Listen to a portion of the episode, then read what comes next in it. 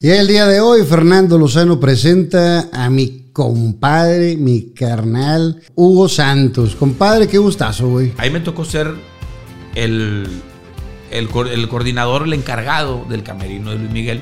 Yo le dediqué a varias. A Daisy. No, no, horas a ver la Ah, serie, yo pensé que Daisy. Me brincaba de producción, me brincaba. No, no, no. No, no, no. es que así es la vida del actor. ¿Qué es? O, o Dios me la puso, o es la tentación para chingarles el matrimonio a alguien. Es que lo que estás pensando, Dios dice que sí. En este momento la gente está googleando así, viva, viva la vi con clase 2006 y la chingada para ver 2006, quién sí, es. a ver quién era. Pero tuviste una relación donde, güey, estabas bien Me iba a casar. enamorado, compadre. Me iba a casar. Eh, Cuando tú me entrevistas, yo te platico la mía, güey. Pero ahorita aquí dice Fernando Pero- Lozano presente. Pero estamos platicando. Viva Aerobús. Pest Busters. Chocolate Muebles. Las Malvinas. Gasolín. Presenta.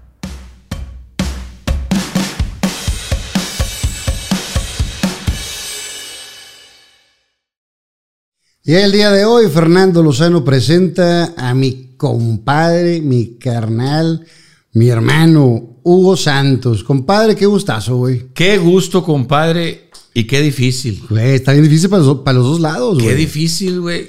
Este, hacer una entrevista, o sea, yo me pongo en tu lugar, pues ¿cómo lo entrevisto? O sea, ¿qué no le pregunto si le sé muchas cosas? Es- está, bien, está bien cabrón porque hay cosas que sé que no debo de preguntar.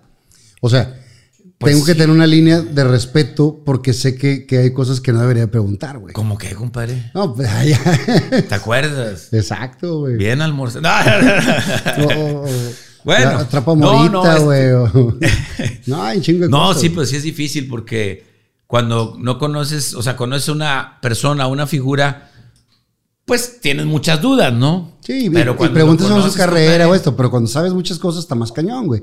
Pero 25 años más o menos de conocernos. más o menos, Sí, más poco o más, poco menos, O 27 o por ahí. por, por ahí va. Pero bueno, vamos, a los, vamos a los inicios.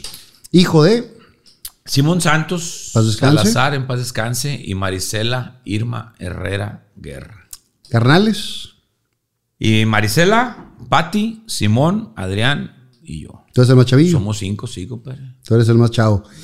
Creciste en la colonia Arroyo Seco, Exacto, compadre. ahí atrás de- del ex barco, güey. Eh, Del ex barco que ahora es ya una empresa ahí de, de pues de granito. Gilsa, no hay pedo. Gilsa, sí, güey. Aquí no nos cabrá nada. Aquí no hay pedo. Es mío, güey.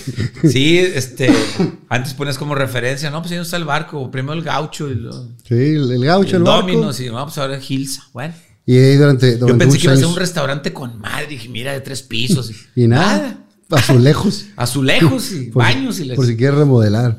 Está bien. ¿Estudiaste dónde, compadre? Estudié eh, en, en- en la carrera, compadre, estudié. No, la primaria. La Vamos- primaria. vamos a la primaria. En la anexa. En Bueno, en el kinder Miguel F. Martínez, que está ahí al lado de la anexa. Ajá.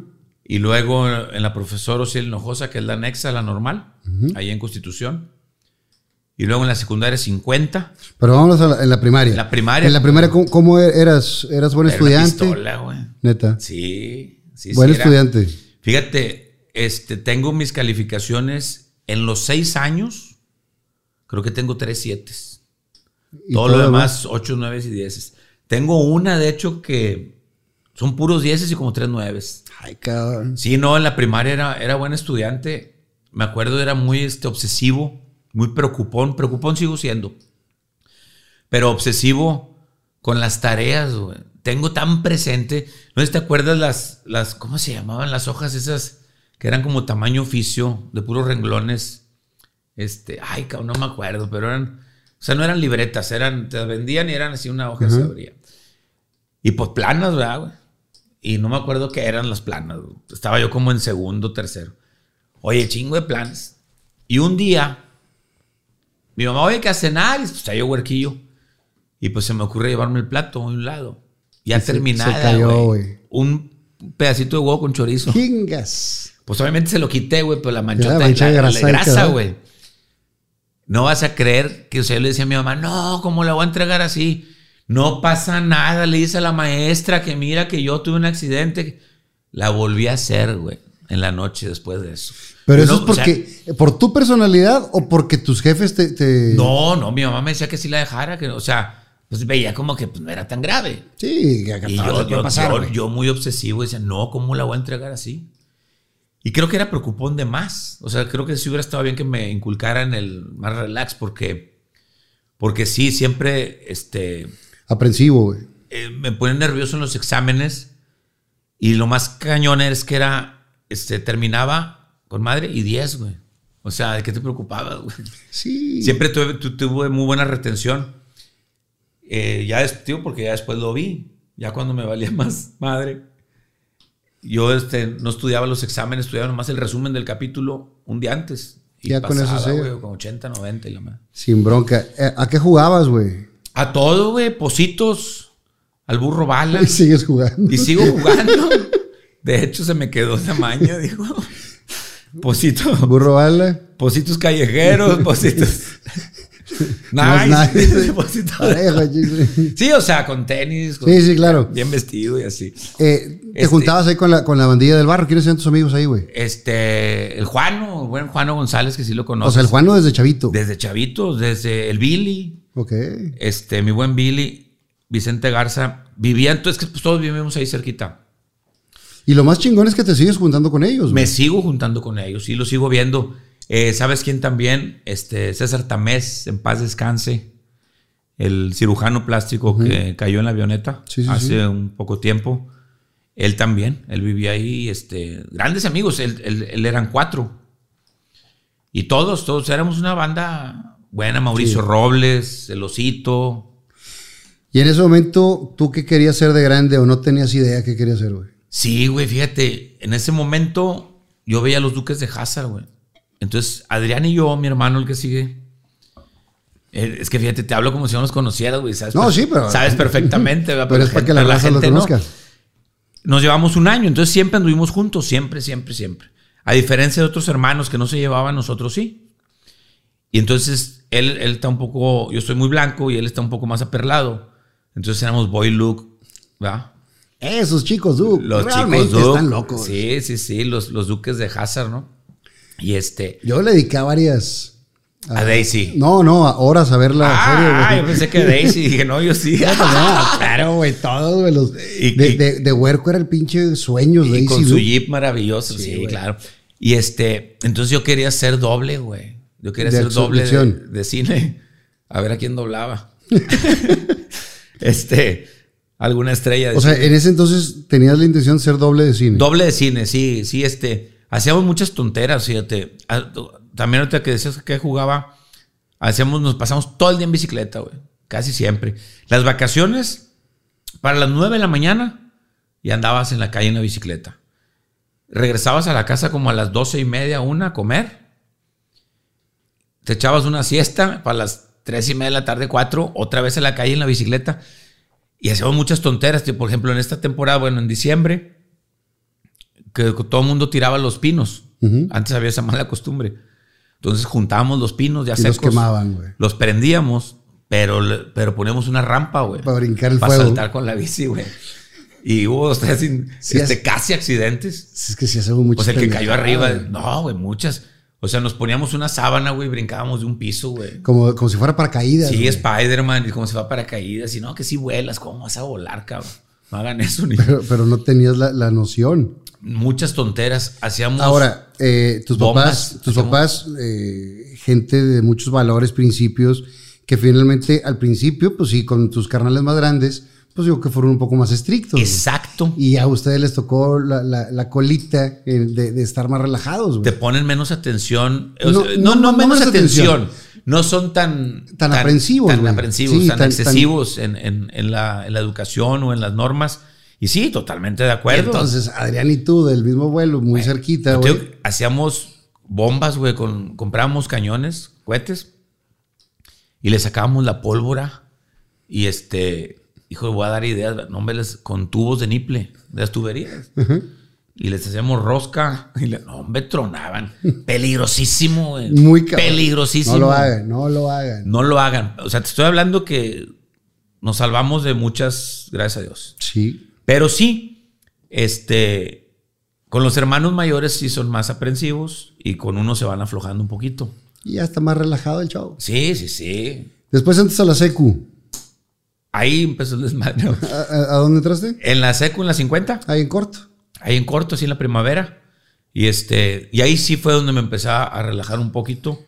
¿Por qué? ¿Qué, qué hubo? ¿Cuál fue el cambio?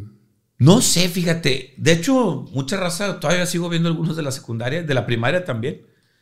Y, y me dicen que era, no, pues eres bien tranquilo, bien callado.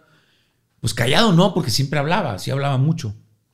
Siempre he hablado mucho desde la, desde la primaria. La queja con mi mamá era, en la conducta era, no se Habla calla, mucho. cabrón. Llega los lunes de, y cuenta sus aventuras de, pesquería, güey, que mató una víbora y que le sí. Y este, y en la secundaria, pues empecé a ser como más desmadroso, el, el rebane, y te vuelves eh, como que se acostumbran los maestros y ya no te, ya, ya cállate Hugo, pero ya no te regañan, güey. O sea, a otros lo reportan. Bueno, una vez sí me reportaron.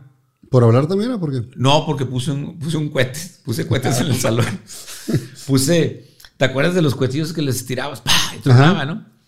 Entonces, en las filas donde estaban las mujeres, desacomodé los bancos y los amarré de las patas. Para cuando le abrieran tronada. Puse como cuatro o cinco. Entonces, cuando subimos del recreo, entraban primero las mujeres y donde acomodaban los bancos. ¡pa, pa! Y la maestra Dinora, me acuerdo todavía de ella, que le decían la Barbie. No, hombre, se enojó. ¿Quién, ¿Quién fue? fue? ¿Y quién fue?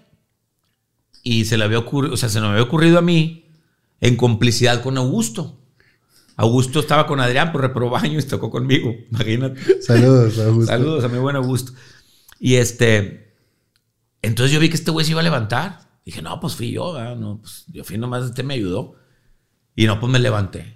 No lo puedo creer, Hugo, ven para acá. Ve a la dirección y que no sé, no, pues reportado. Ingas. Pero pues digo, pues, no No pasa no nada. le hice daño a nadie, ¿no? Pero, ¿qué, qué otras así te aventabas en la, en la secu? Este, hijo, le hice una muy mala.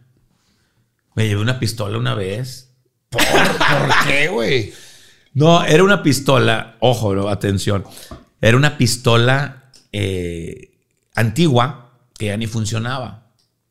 Entonces, pues era como, como de juguete. Una pistola muy, muy vieja. Entonces, haciendo una apuesta con un amigo, no, hombre, ¿cuánto que me traigo una pistola? Y pues para mí era un juguete, pero no, no funcionaba. Sí, no, y literal. no tenía parque tampoco. no, no, no, mucho menos. Y este, y me la llevé, pero pues era una pistola, pero, pero digo, no funcionaba, lo aclaro. O sea, no jalaba.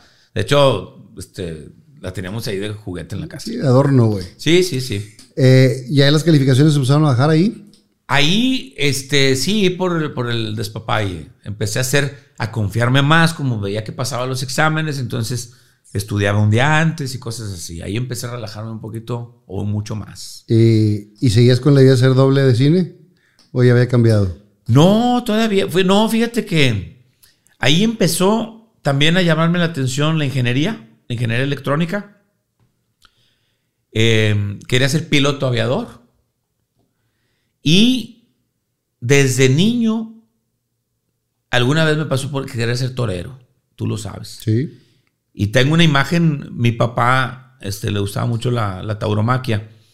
Y a veces íbamos mi mamá, mi papá, y al que le gustaba de la casa, pues yo estaba niño.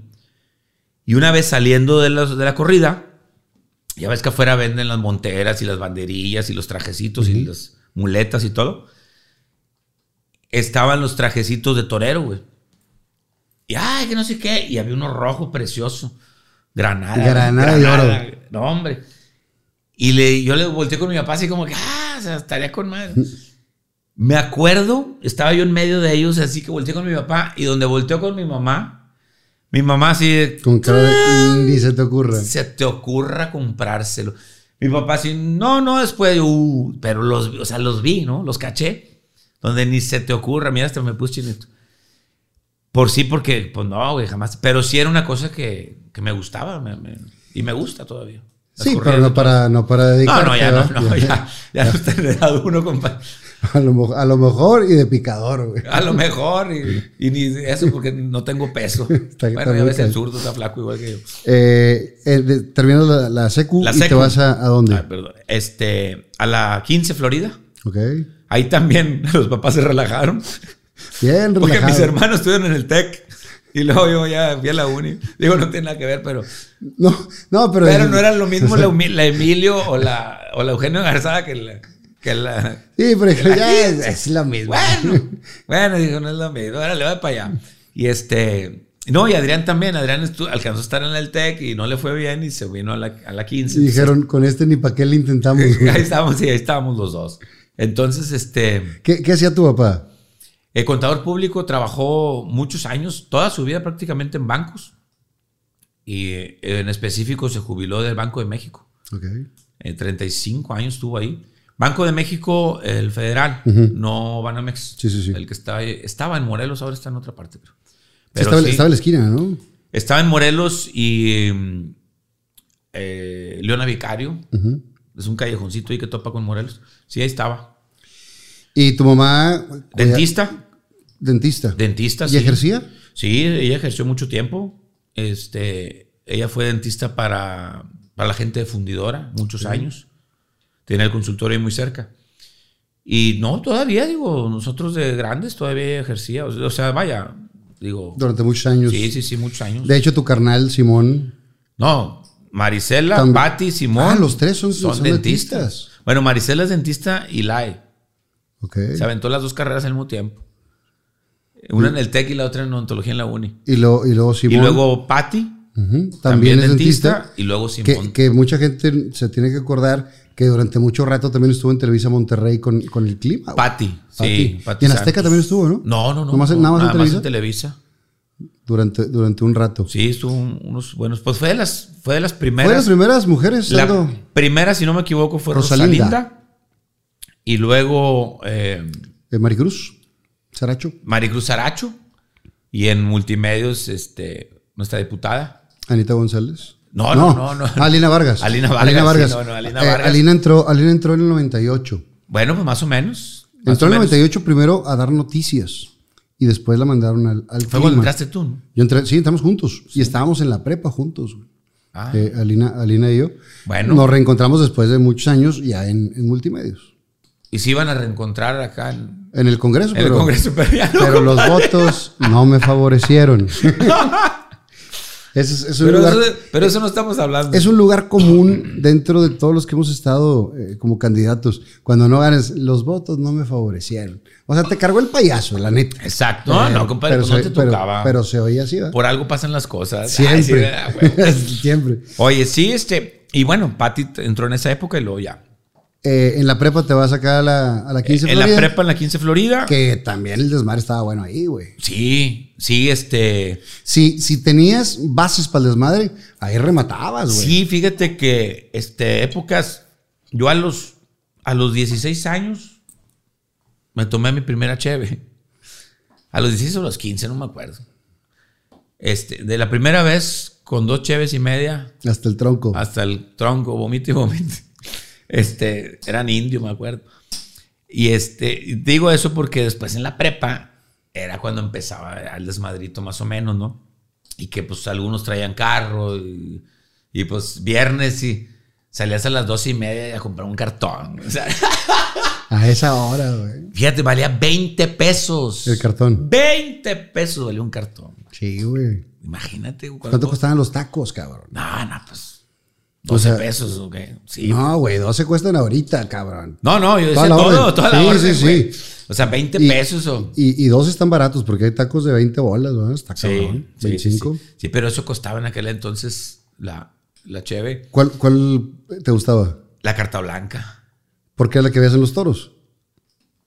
Pues a lo mejor, pero, pero no, fíjate, pues era la que me gustaba. Eh, En ese entonces que pues nada más se ve tecate roja, Sí. indio, carta blanca.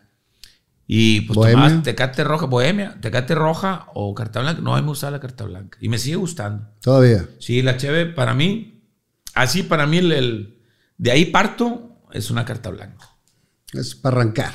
Sí, o sea, esa es así como A mí las cheves perfumadas, esas artesanales, digo, hay artesanales muy buenas, pero las perfumadas a mí no me gustan.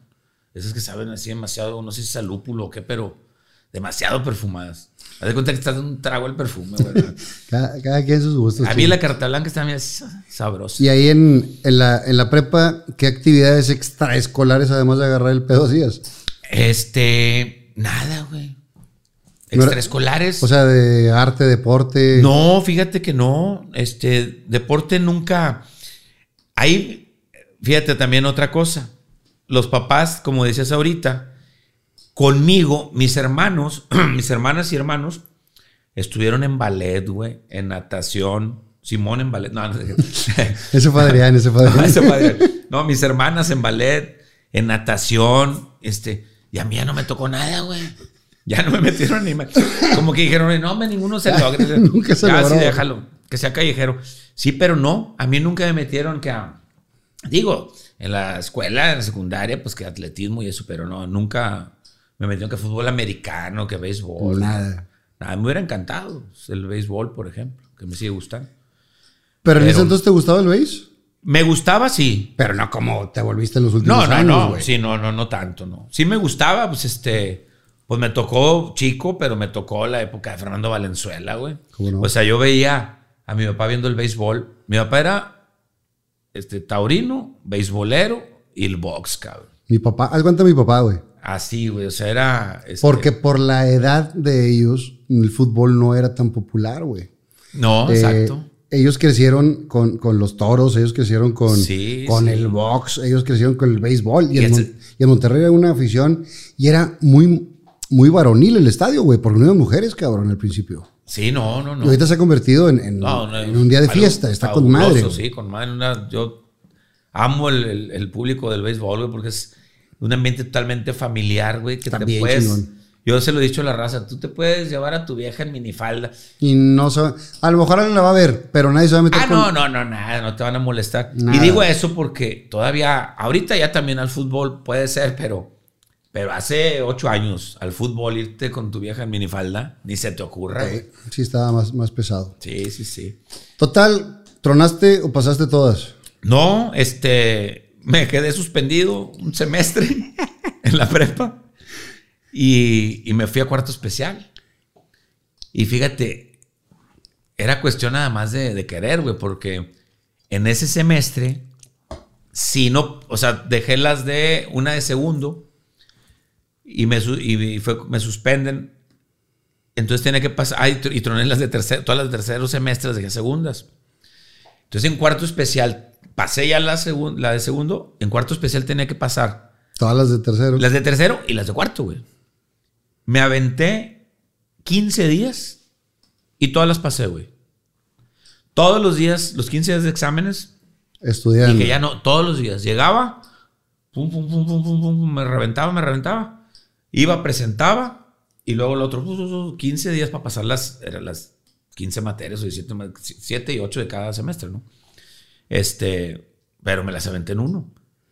Era nomás. eh, Lo cual quiere decir que si le hubieras puesto atención a la clase, le hubieras pasado, güey. Exacto, Pero ¿no? estabas sí, en el desmadre. pues, andas en el desmadre. ¿Y, y noviecillas ahí? Varias, sí, este, bueno. Ahí sí, había, había una pecosita que me encantaba. Uh, todavía la recuerdo. ¿Pero anduviste con ella? No, no, no. no ¿Cuál pero fue tu primer novicilla?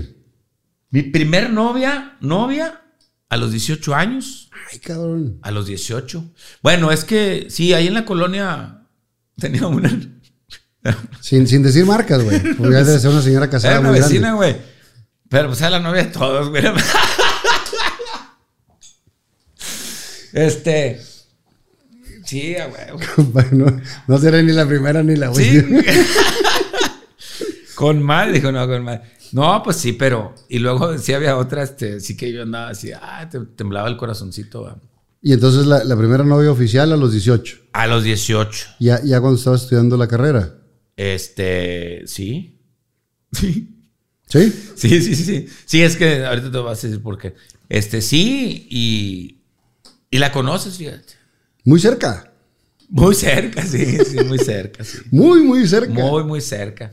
Sí, yo tenía 18, ella tiene 15. Y, y Pero Ahí, ya- ahí empecé en teatro. Sí, ya estaba estudiando la carrera. Eh, Ok, entras a la, a la prepa después de estar suspendido, te alivianaste, saliste de la prepa y ¿qué Y pa' allá- querías y para allá iba la y qué querías ser, güey? Ahí ya me empezaba a llamar la atención como no iba a ser doble de cine. Sí me empezaba, yo, yo quería ser artista, güey. ¿De qué? No sé. Can- cantaba, no, hubiera sido magneto si hubiera cantado, ¿verdad? Pero pues no, no canté. Este, sin embargo, me gustaba mucho la ingeniería electrónica y se me daba muy fácil. Todos desarmamos juguetes y la madre, pero yo sí los, Armabas de regreso, los armaba de regreso, ¿no? Y hasta les hacía cosas y alterabas. y todo. modificaciones y todo, ¿no? Y me meto a FIME, güey. A estudiar ingeniería electrónica y comunicación. Estuve tres semestres. Ah, cabrón, sí, estoy Sí, güey. Pero, pero me aburrió la escuela, güey. O sea, para empezar, puro vato, güey. De entrada. No, no había motivación. No, no, en el receso te tenías que ir a arquitectura o a ay, arquitectura, Estaba sí. más lejos. Pero sí, arquitectura estaba más cerquita. Y este. Y me aburrió la escuela, güey, porque los, yo tenía pensado algo más práctico. Y hay mucha teoría al principio. Y los experimentos eran bien ñoños, güey. O sea, yo dije, no, me hace más cosas en la casa, pues hacía bombas, cabrón. Imagínate que no. Sí, pero pues es que. Sí, digo, pues, a- la escuela, ¿no? Ahora entiendes que son las bases para poder llegar a lo, a lo otro. Exacto. Pero me aburrió, me aburrió y este. Y dije, no, no, yo quiero ser artista. Empecé, volteé a ver la, la carrera de actor. Y vi que en, en artes escénicas era diplomado todavía, no era licenciatura.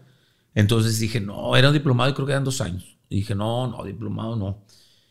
Y me metí a comunicación, ¿A dónde? ¿Al ICAM? a la uni. Ah, a la uni. A la uni. Estuve tres semestres en, en FIME. ¿Te revalidaron algo o no? No, nada, Nada. que ver, pues matemáticas, estadística, Pero no había nada de tronco común, nada. nada. No, la estadística de FIME nada que ver con la O estadística de comunicación. güey, ¿no? Per- o sea, perdiste un año y medio ahí. Sí. Y este, y entré desde primero, en, en- ahí en Mederos, en la uni en comunicación. ¿Ya traes carro? Ahí ya traía carro. El- traía, el- no, el traía, traía- había una camioneta que tenía mi papá, que casi no la usaba, y esa me la prestaban, me la prestaban para ir aquí a Mederos. Para FIME no, güey. Para FIME Camión. entraba a las 7 de la mañana. A las 6 de la mañana agarraba el ruta 1 en el TEC. ¿Te ibas caminando al TEC? Me iba caminando o si iba más tarde, pues agarraba cualquier azul y me dejaban el TEC de volada. Valía 5 pesos el camión toda en aquel entonces. Y este, estoy hablando 91, 92. Y allá vas hasta allá, porque tenía que llegar a las 7 de la mañana. Y este, y ya cuando en Mederos, sí, ya me daban chance de llevarme la camioneta, ¿no? Ya pues estaba más cerca. Y, y con madre, comunicación ¿Te gustó? me gustó. La fotografía se me dio con madre, me gustó mucho la fotografía. Participé en dos concursos en la uni de fotografía, los dos los gané. Ay, qué chingón. Este, sí me gustó, de- definitivamente. ¿Y, ahí tuviste la novia? Ahí tuve varias ya. No, por digo, con, con la que duraste así. ¿Con, con cuánto duraste aquí con la cercana? Ah, no, no, este, no, con seis meses, seis, Ah, siete fue- fue meses. relativamente Fue corto. leve, sí. Pero si eres muy enamorado. Sí. Después de ahí, este, ahí empiezo. Cuando entro a comunicación, fue en el 93. Conozco a Yanni Constantini, que andaba con una amiga. Y este, andaba con una amiga. Sin decir marcas. No, sin decir marcas. Ni siempre. dónde trabajaba, ni, No, no, ni, ni porque andaba con ella. Ni cantaba canciones infantiles, ni nada. no, no, no, no, no. ¿Era era otra? No, era otra, era otra. Y este, total, que él estaba en teatro y dije, oye, güey, méteme, yo quiero estar ahí, que la man. Pues nunca he estudiado, pero pues invítame para ver. Para ver sea, y- Jalar cables, cortinas o lo que sea. Total, para no hacerte largo el cuento, me invita al teatro y este, a la Bella Durmiente, yo traía el, ah, me dejo crecer el cabello en la prepa. Ok. Lo traía hasta por acá más o menos. Y, y ocupaban el rey Estéfano de la Bella Durmiente, que el personaje es delgado con el cabello largo. Y el güey que lo iba a hacer se fue de la ciudad, no iba a regresar y tenían dos semanas para el estreno o diez días. Y dice, oye, pues está este chavo que quiere, güey, pero no ha hecho nada. Pues total, ahí voy. ¿Quién dirigía? Martín Rosas, güey, se tuvo que sentar conmigo antes de ensayar con los demás. a, a leer porque pues típico, este... Mamá, soy Paquito. Sí, sí, a huevo, hablar así, este... Pero ¿cómo van a hacer eso? Ingasa, man. No preguntes. Que, que eso es lo, lo- lo típico de alguien cuando no tiene entrenamiento. Exacto. Es el tonito que le das. Eh, Sí, porque uno, la, la capacidad del actor es hacer un texto que no es tuyo, hacerlo tuyo. Entonces, cuando no sabes, este, ese texto lo lees, no lo haces tuyo. Entonces, así estaba yo de puño, ¿no? Y Martín Rosas, excelente, producción de Antonio Pichardo. Estaba Yanni Constantini, Luis Mario Garza, Ramón Naranjo, Silvia Nevares, Mónica Cruz. Ahí la conocí. Ahí conocí a Mónica A mi Cruz, vecina. a tu vecina. Ok. Y este, y ahí tenía yo 18 18 años y ya estaba yo en la facultad de, de- de medicina, De comunicación. güey. ¿Y ahí sí te iba bien? Sí, ¿En la escuela sí te iba sí, bien? sí, sí, ahí me iba bien. No, hombre, para pronto ya andaba en la mesa directiva, fui coordinador matutino. Este, no, el ahí- desmadrón. ahí andaba con man. Después de que haces esa obra, dices, sí me gusta este rollo. Sí, me, me encantó, güey. Era una experiencia muy extraña porque no lo dominaba, güey.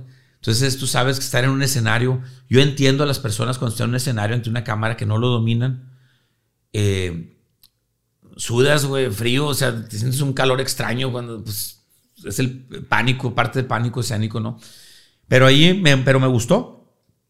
Y Hernán Galindo empieza a abrir la, a preparar Genesio, de cómico a santo. Y ahí estaba Yanni también. Ah, estaba Galo también. Me va a regañar si no la mencioné. Galo En la. Bella Durmiente, Galo Barragán. Y, y, me invita Yanni a sustituirlo en, en Genesio. Y ahí estuve yendo algunas veces. Fui, fui dos veces A cubrir a Yanni. a cubrir a Yanni. Que no hablaba, nada más decía, ¿cómo te llamas? Esto, Era una obra, para la gente que la vio, se tiene que una- Impresionante. impresionante porque fue en la nave hablé nave de sopladores. sopladores de fundidora. Y entonces utilizaban todos los elementos que había en fundidora para hacer los escenarios teatrales.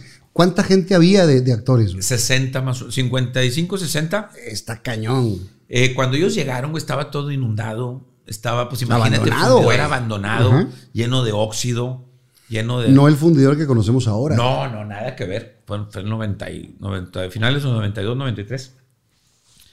O 93, 94, perdón. Y este, y ahí había una, una muchacha que, que daba la bienvenida así, muy, muy bonita. Y yo andaba, yo andaba con la otra novia, pero, pero, haz de cuenta que empezamos en junio, terminamos en diciembre. Y en, cuando reinician la temporada, en Genesio, falta Galo y empezó y vuelvo a ir a sustituirla. Inauguran Ocesa y ahí me topo a Hernán, lo invitan porque pues él estaba en el proyecto de, de Genesio, entonces lo invitan, ¿no? Y yo estaba en Lobo, güey, trabajaba de seguridad. Ah, es que esa parte... Es- eh, interesante. Trabajabas... eh, El Lobo, Lobo era una empresa que... Servicios Especiales de Organización Lobo. Ok, y entonces todos los conciertos, eventos y así... Todos los de Ocesa los, los, Los cubría Lobo. los cubría Lobo. Que era más que seguridad del típico concepto de, de- de fuerza, ¿no? De, así, de opresión. Era más que todo logística, psicología de, de masas, cómo manejar al público. Era, era O sea, los entrenaban bien y todo. Sí, güey, ¿Qué edad tenías cuando entraste a Lobo? 18, Ah, a la misma 18. y te- Este- te, tocó ver a muchos me, artistas. güey. me decían pátula, conde pátula, por el cabello. Ok. Porque se me hace el piquito aquí, ¿no? Este, sí, güey, mira. Uy, tengo muchas. este, Hubo una de Luis Miguel, ¿no? varias de Luis Miguel. Este, ahí me tocó ser el, el, el coordinador, el encargado del camerino de Luis Miguel. En una ocasión cuando vino tres días. Y, y el güey este, siempre, este, el vato es un fregón. Todos los conciertos venía a ensayar. O sea, Soundcheck, llegaba todo. temprano. Cuando él llegaba, fíjate, yo tenía que estar de las 3 de la tarde porque yo era el encargado de su camerino. Él tiene dos camerinos, tiene uno en el escenario y tiene el del lugar. El que está en el escenario es una carpa Para los cambios rápidos. negra Para... acondicionada para los cambios rápidos y en esa carpa es donde tiene todo lo que pide, güey. Todo el catering, todo Ese, su rider. todo, todo, todo. En la otra tiene algunas bebidas, pero La fruta y la es en la otra. Y este, entonces yo tenía que estar a las 3 de la tarde. No te le atravieses, no te le quedes viendo, no le hables. Esa era la indicación. Así, por orden de su gente, ¿no? Y yo siendo el encargado de ahí. En una ocasión fueron hasta con perros a checar si no había bombas y demás. Sí, sí, mucha restricción. Y en una ocasión sí me tocó este, de repente, eh, una persona extraña porque llega y se nota luego, luego porque se nota en la gente. ¡Pum! Todo el mundo se pone así. Y este, cuando llegaba a ensayar, el güey checaba, pisaba todo el escenario, brincaba, pop, pop, pop, y se iba. Y una ocasión me tocó, llegó y se quedó en el camerino del lugar, o sea, en el de cemento, este, y pasaba yo por ahí de repente, el güey dejó la puerta abierta, jugando Nintendo, con una, tomándose una corona. Así con las patas arriba de un mueble, así, ¿no? Y tranquilo, no, no sangró, no nada. Y me acuerdo que esa vez traía un asistente, él, una señora mayor, que se llamaba Julia, creo. El güey trae en la ropa, trae tres trajes negros, tres trajes grises, tres trajes azules, tres trajes, Tres de todo. tres de todo, tres camisas blancas, tres, así todo. Y venía todo el vestuario con una cadena, este, cerra tapado y una llave. Pues a la muchacha se le olvidó la llave. Pero fíjate que nada, o sea, le dijeron, ay señor, pues obviamente tenía que ser de mucha confianza de él. Y dijo, ay, Julia tan pendeja, pero, Sí, pero bien. Y no, lo solucionaron, lo rompieron la cadena, no sé qué hicieron, pero ya. Este, y luego después me tocó que estando yo ahí afuera, viene él, abren la puerta con sus cinco guarros y se pone ahí, güey. Este, en las puertas que tiene de acceso para backstage, el escenario, que si tú las abres, unas puertas de metal y se ven sopladores, se ve para atrás. Y si abres las cortinas, ves al público. Y este, no, pues ahí estaba el güey fumando. Prende un cigarro y me ve. Y como que le dice un "Este güey, ¿qué pedo? Y este, y él dice, no, pues es de aquí. Ah, no, pues no dijo nada. Y este, pero güey, otro güey. O sea, no, güey, pinche fundidora, güey, está cabrón, güey. Por eso me encanta venir a Monterrey, güey. Siempre tienen cosas nuevas y está chido. Y en el escenario entra y es otro. este, no. Desde que venía, así, güey. Caminando, así, con su manera de caminar, ¿no? Y llega ahí, prende el cigarro y es otro, güey. Se termina el cigarro, lo, lo pisa y lo mete entre las hendiduras del escenario, güey. Así, pues, se encargó de meterlo. Y ya viene, le abro la puerta y me dice, gracias, gracias. Y otra vez, güey, pum. Güey, pero raro, o sea, lo ves. O sea, está, no, sí, güey. De hecho, hasta jugó con uno de los Como, músicos y todo. como switch de on y off. Sí, güey. ¡Pum! Y otra vez el señor. Ni su gente podía pasar ahí. Iba la encargada de, de prensa de él o de mercadotecnia. Y se mete. Ay, perdón, perdón. Y él le dijo, no, no te preocupes, Irma, pásale, Irma, no sé. Este, pásale, este, no, no, no, no, no. O sea, dices, güey, estás- hasta su gente le Todo un respeto. Sí, ahí. sí, sí, una... ¿Te tocó alguna bronca así fuerte en algún concierto o algo? Sí, sí me tocaban, pero era impresionante cómo trabajaban los cursos que nos daban, güey. Te daban maneras de cómo atacarlos, cómo entrar. Cuando se ponían locos y que prendían camisas y la madre. O el típico, al principio la gente no estaba acostumbrada a que llegabas con tu boleto a la mera hora y tu lugar estaba libre, ¿verdad? Sí. Pues era tu número, porque tenías tu número de asiento. Entonces la gente se sentaba donde quería. Oiga, es que sentado, oiga, pues es que están sentados en el mío. Por eso, ayúdeme. Ya llegó el de aquí. Véngase conmigo, yo le ayudo a levantar. No, primero levanta. Oh, que la. Entonces tienes que ser muy paciente y saber cómo hablar. Pero sí, una bronca. Una vez estaban unos güeyes quemando camisas atrás en el, el talud que existía, ya no existe. Pues ahora es el auditorio. Cuando era, cuando era el El Coca-Cola. auditorio Coca-Cola. Y prendenla así, fu, y pues, órale, vamos a entrar. Y tienes que entrar de golpe. O sea, no a tirar madrazos ni, ni a forcejear. Tienes Pero que entrar, a- ver a una persona, sujetarlo y con el mismo te vas empujando para salir y, y sácalo. Que no voltee a ver quién lo está sacando. No, si esperan. Oye, pues entramos y se queda un pinche grandote. ¿Te tocó el grandote? No, hombre, lo agarré así en la camisa y le aventé la mano por atrás y órale. Y ahí vamos para ver, espérame, que no sé qué. Y yo dije que ni volteé este güey a ver quién lo está sacando. Porque va a haber Pinche flaquito. flaquillo chingado. No, hombre. Este, no, no, de todo para afuera. Pero ¿Cuánto tiempo jalaste ahí, güey? jalé como tres años.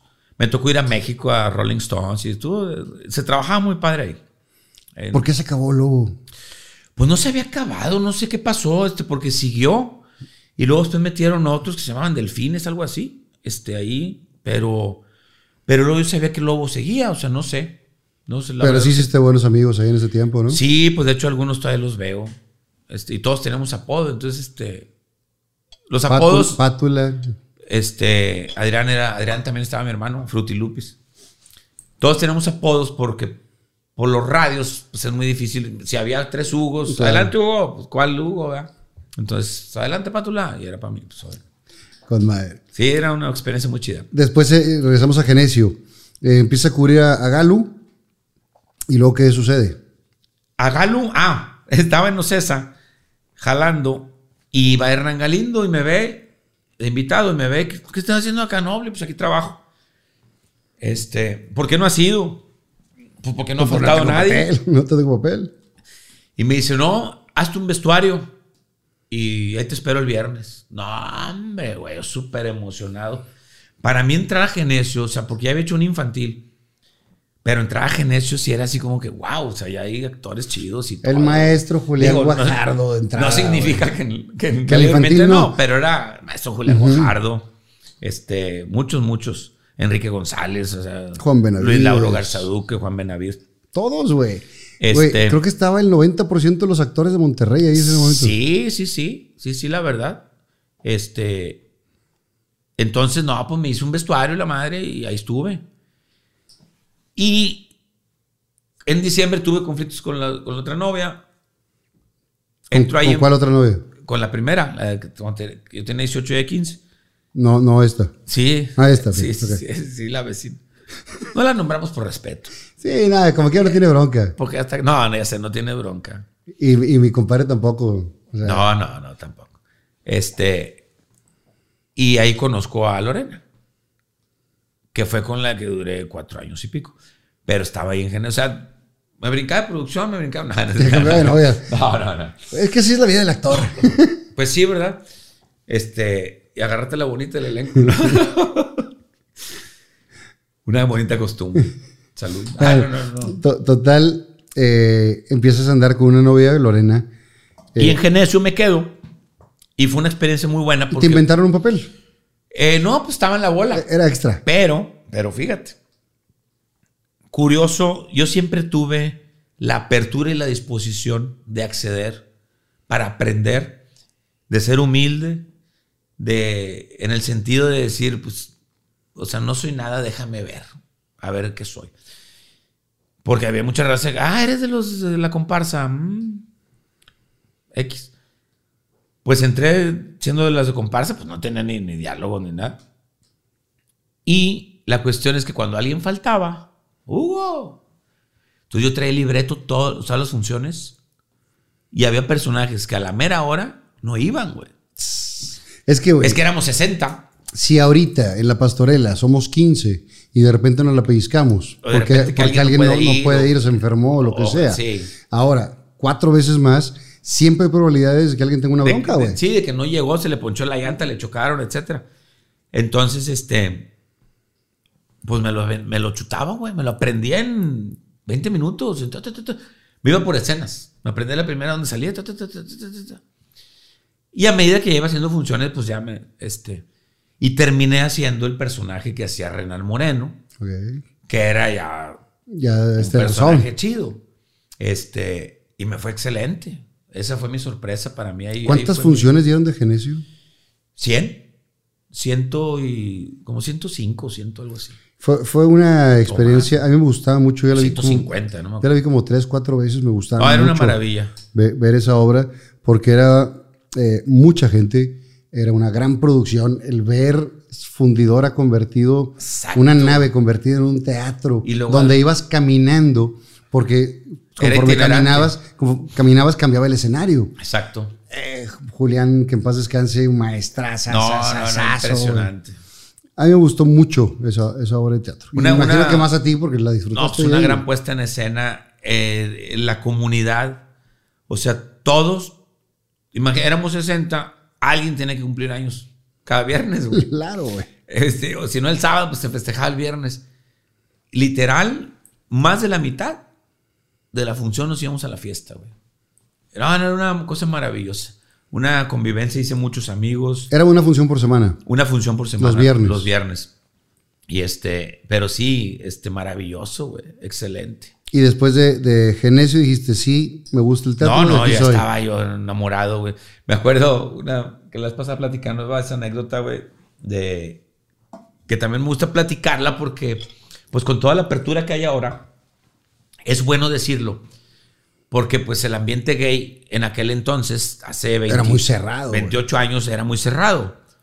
Y no, no todavía podíamos. No, no, no. Este, yo llegué, güey, me acuerdo. Y pues no había, que- los camerinos era el sótano. Tú buscabas un rinconcito de donde cambiarte. O sea, literal. Literal. No había camerinos. No había camerinos. Entonces, algunos se iluminaban con velas y otros con unos foquitos que ponían ahí. Porque no podías poner luces porque se veía para abajo. Que era donde sea el infierno. Exacto, bueno, esa era parte. Todo abajo también había más cosas.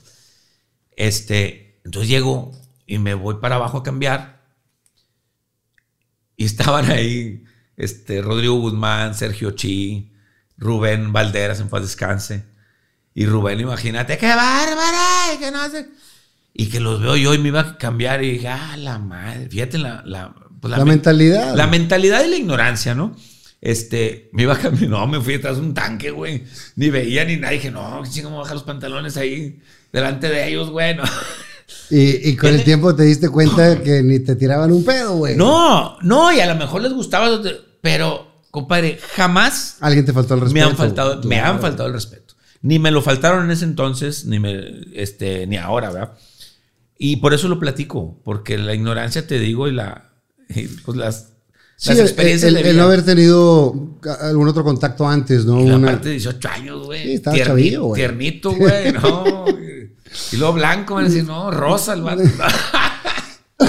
De aquí soy, dijeron. ¿Qué obra haces después de Genesio?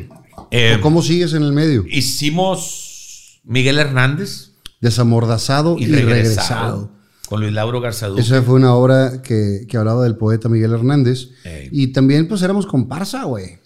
Sí.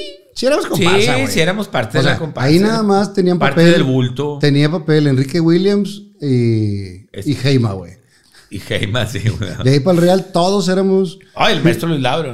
Bueno, y Laura, que era el que declamaba, el maestro. Este, En bonito. Sí, que hace, una, que hace una ensalada de cangrejo riquísima, maestro. Saludos, maestro. No he tenido la oportunidad de comer En eso. bonito, sí, cuando haces en su casa En la bonito. prepara. Te paras aquí, en bonito. En bonito.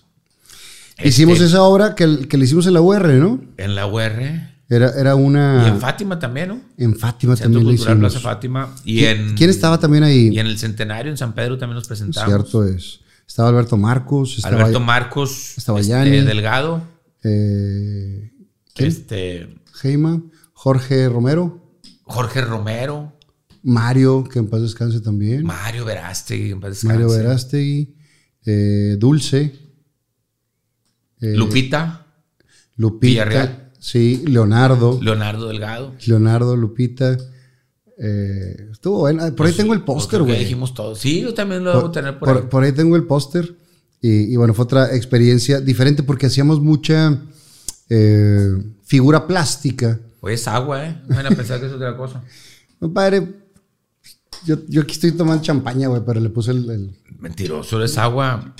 No, Este, pues, este. o tráete la, la carta blanca ahora sí. Ahorita, ahorita que paremos, ya nos servimos de, de verdad. Ándele. No quisiste, compadre. No, te, te ofrecí, este- no quisiste. Pues si la traen, me la echo. Ahorita, No hay ahorita- manera. Ahorita nos servimos. y hacemos esa obra, después, ahí, ahí nos conocemos, güey. No, O ya nos conocíamos antes. No, sí, antes, güey. En, en alguna obra de. en Antes, una- no, no, no, no, en el tango. No. Nos conocíamos de vista de acá. Ajá, de, del Sureños. Sí. Y tú trabajaste en McDonald's Sí, el 89. con el Toto, Ya, con el, con el, con- Toto Zúñiga. Ajá. Y Joana también estaba ahí Palacios. ¿no? Sí, ¿cómo no? Y este, yo era amigo de Toto. Armando Alanís de Acción Poética. Ándale. Ahí estábamos. Ah, sí, también. Sí. Mira. Que en ese entonces lo conocíamos como el zombie. Y yo trabajaba el zombie. Yo trabajaba en el Subway. Ya. Pero también sí por ahí. Y este. Y por el Toto, pero no convivíamos, güey. Y yo me acuerdo cuando empezamos a convivir cuando fallece tu papá. 96. Cuando fallece tu papá, este... No, güey, ¿cuándo te fuiste a México? 95. Bueno, me fui, en, me fui en enero del 96. Las pruebas que hicimos fue en el 95 y yo, Que hice, yo yo, le- hice el casting con Yanni, con Micro, con Botello. Yo, les di el lugar en la fila a ti y a Yanni. O sea, bueno, no les di el lugar. Yo los metí conmigo en la fila. Y a ustedes sí les hablaron y a mí no, güey. Sí, güey. Señor Cobo. Cuac, cuac, señor. Cobo. No, tengo una experiencia muy buena con esa. No fue el señor Cobo, fue Miguel Ángel Ferriz. Tengo una experiencia, una anécdota con Miguel Ángel muy buena. Porque yo fui, yo había ido primero a- a- al SEAM, que estaba acá en la Florida. Ajá. Una vez no me hablaron. Y esa era la segunda vez, cuando los vi ahí, afuera de Televisa Monterrey. Tampoco me hablaron. En el 96 hago yo de acá a este lado, con Ofelia Redondo, Laura Lucía, Lorena Cruz y un servidor. De una obra muy buena, pues, estaba padrísima, ¿De quién es? de ¿Es Guillermo Lanís. De Memo. Y este. Y un día hacemos una función para Miguel Ángel Ferriz y sus alumnos. Ya había sido como 96, 97 a lo mejor. Y dice, este, terminando, oye, ¿quién es ese cabrón, güey? No, qué morro, güey. No, man, buenísimo, cabrón. Buenísimo, mano. Qué bárbaro. Oye, Luis Martín, la dirige Luis Martín. Buenísimo, mano. Preséntame al muchacho ese, mano. Y fuiste y le dijiste, Espérate, ya lo conozco. está- Oye, este, pásame tu teléfono, este, te voy a hablar. Y dije, "Mm, mm". dijiste, ya lo tienes. este, no, no. Y dije, ¿quién sabe qué querrá el señor? Dije, no, no, no. Este, Paz descanse. me habla, en paz descanse. Me habla y me cita en el Sambors. Hijo, ¿te vas bañado? No, no te Me cita en el Sambors. Y compadre, yo la traía bien guardada. Entonces nada más me senté. Yo todo muy bien, sí, sí. Le digo, bueno, primero que nada, le voy a decir una cosa. No sé por qué me habla. ¿Cómo, mano? ¿Por qué no? Es que mis chavos, yo quiero que aprendan así como tú, cabrón, eres muy bueno y que... Así, ¿no? Le digo, no, no, no, no, no es por eso. Yo fui a su escuela dos veces y las dos veces me rechazó. Polas, para mí decírselo en su cara, güey. Fue un descanso. No, hombre, güey, sí, cabrón. Y este, y me dice, no, güey, te voy a decir la verdad. En paz descanse. Dijo, la verdad, no alcanzamos a ver todas las solicitudes. Ay, cabrón. Nos llegan un montón y no alcanzamos a verlas todas. Entonces, este, pues te ofrezco una disculpa. Pero quiero trabajar contigo y quiero que vayas a la escuela. Había, acababa de cerrar el SEAM y era, ¿cómo se llama? La tercera orilla, no, este, ay, no me acuerdo cómo se llamaba. La escuela que puso en Santiago. Este, traía al maestro Héctor Mendoza, unos, o sea, era bueno, digo, no, y el maestro Miguel Ángel era muy bueno. Y este, íbamos a hacer postdata Tu gato muerto. Y Otto Sirgo nunca soltó los derechos. Y se murió el maestro Miguel Ángel Ferriz y no se nos hizo trabajar. Y- Pero sí, fíjate, yo iba, güey, nunca me habló y luego resulta que me ve y me dice, eh, güey, quiero trabajar con cosas de la vida, ¿no? casualidades o cuando tiene que ser o Sí, sí, claro. a lo mejor si hubieras estudiado ahí no hubiera pasado nada. Nunca sabes, güey. Yo creo que las cosas pasan por algo y por algo no pasan. Por supuesto, por supuesto que por algo pasan y yo siempre, yo desde que entré a Genesio, bueno, a la vida dormente, nunca dejé de trabajar, güey. Hasta que hice jipeando. O sea, estoy hablando hasta el 2000. Pero también Bueno. llegamos ahí. Después de acá de este lado, ¿qué más No, pero vaya, nunca había estudiado, nunca nada, güey. Y estuvo, o sea, de una obra me iba tras otra, hacía hasta dos. Una vez llegué a hacer tres obras en menos, en 24 horas, tres obras diferentes en tres cañón. ciudades diferentes. Está bien cañón, güey. Hice una en Reynosa, en la noche, hice matiné en Matamoros y me regresé en Monterrey a hacer en la noche Está este, bien cabrón. mocasín con vitamina. Ahí está, con madre también. Con cosas chidas, ¿no? Que te pasan. Tres obras diferentes en tres ciudades en 24 horas. Yo, yo lo de las tres ciudades no me ha pasado, pero me aventé seis funciones de tres obras diferentes en un día, güey. cansadísimo, güey. Me ganaste, Cinco. yo me aventé. Cinco, Ah, bueno, cinco yo- o bueno, yo seis. cinco. En, pero de tres horas diferentes. Ay, cabrón. Pero está con muerto. madre, pero sí, son- sí, pero terminas bien chisqueado, Sí, güey. no, sí, terminas ya. Las luces, joden. Tanta Eh, luz del escenario. Y finalmente el escenario, aunque disfrutas lo que haces, al igual que un podcast, al igual que eh, la, la televisión que haces todos los días, el agotamiento es mucho más mental que físico. Sí. Porque tienes que estar concentrado todo el tiempo, tienes que 100. estar al 100, cuan- sin, de, sin decir nada de otros trabajos. Sí, sí. Pero que tienes un chancitas o más relajado o eh, pausitas donde agarras el teléfono y todo. Pero en un programa de televisión en vivo, todo el tiempo estás... Pues de hecho, me decía un, un psiquiatra muy afamado que antes iba al programa y, y me decía una vez, dice, güey, dos horas en vivo equivale a ocho horas de trabajo. de trabajo. Por el nivel de concentración. De mental, exactamente. Por el trabajo mental que tienes que... Porque estás un chícharo, estás leyendo, estás oyendo. Estás replicando con tus compañeros. sí, estás, tienes que estar... ¿Y qué eh, sigue? y el ritmo madre. y todo. Está muy cañón. ¿Y de qué se trata? ¿Y qué Porque mucha gente dice, ay, güey, trabajas dos horas, cabrón.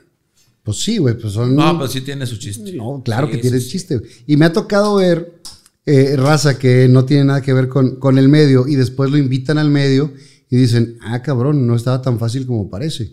Sí, no. Que es lo mismo que cuando estamos viendo una corrida de toros a través de la televisión o estás arriba del, del tendido y ves y dices, qué fácil lo hace. No, hombre, Nomás le pasa la mano y se acabó. o cuando juegan golf, los ves que levantan la pelota y 300 yardas sin una facilidad, No, agarras hombre. todo el bastón y no viste madre. Compadre, Lo haces ver fácil porque a eso te dedicas y porque trabajaste para llegar a eso. en grandes ligas el nivel es des- de, de- en, en- en- en grandes Ujú. ligas de más bueno para arriba. Y se ponchan, güey. Sí. O De- sea- de- y estás hablando de la élite mundial. Es el mejor ejemplo. O sea, y, y- y para que se den cuenta, me lo dijo Adana Mezcua, que fue catcher de los sultanes, y él llegó a estar allá en, en las sucursales. Dice, güey, para estar en grandes ligas, o sea, el, el- el más que tú creas tonto es más bueno para arriba, güey. Sí. Los más buenos para abajo son triple A. Está bien O sea, cañón. imagínate, güey, el nivel Sí, del, cañón. del beisbolista ahí. Y, y- y se ponchan. Y juegan todos los días. Y a eso se dedican. A eso, toda su Entonces, concentración es esa. Todo tiene su chiste, compadre. Totalmente. Ah, los toros, ¿qué? Pues, ¿qué te puedo decir a ti, compadre? Que se anduvo comprometiendo con los becerros. Y que nos pusieron unos madrazos varias veces, güey. No, no, güey. En la ganadería de Don Baldo, paz descanse. Y, bueno, ¿cuánt- ¿cuántas veces fuimos a torear? Varias, ¿no? No, varias, varias. Varias por ahí tienen unas fotografías donde estamos ahí. El de mi cumpleaños estuvo con Ese madre, estuvo con madre. Pero, pero sí, fíjate, este, digo, igual la gente no lo sabe, pero cuando íbamos ahí, pues comprometen a, a Fer- oye, un festivalito. Nos dijeron a los dos y yo inmediatamente pss, me arrugué. Dije, no, porque son, son animalitos, están chiquitos. 180, 160 kilos, 120. Sí, no, hombre, son unos platanitos. No, hombre, pues son 220, 250 y los platanitos están de ya este estaban los cuernitos acá. que para uno, que quiero decirles, cuando te pasas un, un becerro, que, lo- que los ves como perritos de arriba. No, hombre, cuando sientes que es un miura de 500 kilos. Es impresionante. No, cuando cuando te pasan la- bufan cerquita. El tancredo, O cuando se te queda viendo. O sea, que se- y se te queda viendo. Y te doy, no, hombre, cabrón. El Tancredo también lo hicimos ese día. Estaba Piporro en ese cumpleaños, en mi Estaba cumpleaños. Don Lalo. ¿Te Fue- acuerdas cuando, este, en el cumpleaños de Don Lalo, que estuvimos en su casa? Sí, claro, güey. Qué experiencia, una de las, una de las más chidas. Imagínense escuchar a don Lalo González Piporro Platicar sus pisteando. Platicando anécdotas con Pedro Infante, cabrón. O sea, Sí, nosotros contamos, güey. de- sí, da, aquí. Contamos de Jorge Romero, que le mandamos un saludo. pero, pero estar escuchando a alguien bien, que, que, que- no, estábamos Pedro Infante y yo. Un tipazo. Este, no, el, no. el año pasado festejamos el, el centenario de- del aniversario y, y ahí nos, nos juntamos una, una bandita y dejó un legado, güey. No, no, Y si te acuerdas de lo que menos le gustaba cantar y así, era lo de Piporro. Siempre cantaba tangos, cantaba Sí. boleros, declamaba. Pero la parte de, de Piporro lo dejaba después. ¿eh? Con esa gano lana, ¿no? Aquí es la. Exactamente. Que hubo que venir un ratito. Se reventaba una botella de whisky y el señor andaba entero. Checkers. Le gustaba el whisky Checkers. Pero entero, ¿verdad? Sí, no, impresionante. No, no, una- Después de, de esas obras, ¿cuál sigue? ¿O cuál marcó? Porque tuvo que haber obras más importantes que otras, güey. ¿Cuál marcó este? A ver.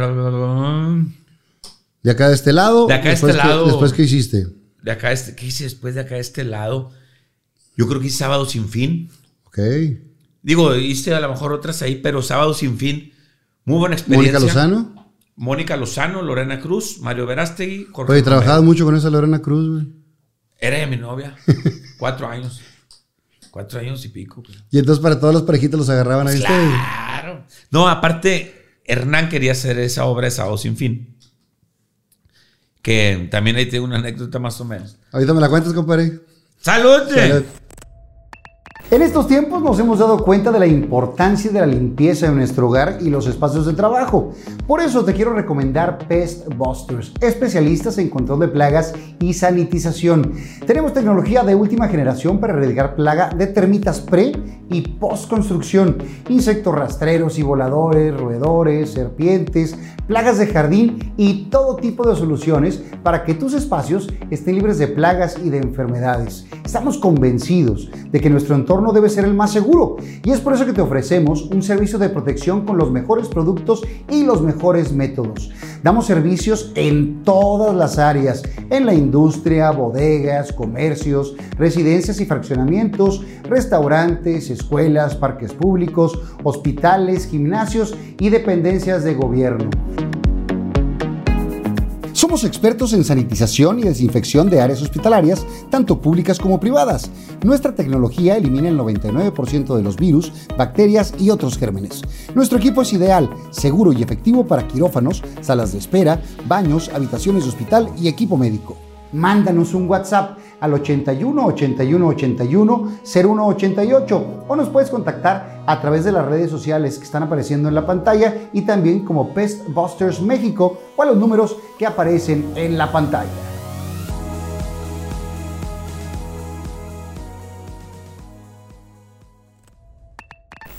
Mucha magia, güey. O sea, traía- Magia, traes un vasote. traía- y- y- se hizo chiquito, güey. Préstame el chiquito. Te doy, te voy, a, te voy a meter un susto. ¿Qué?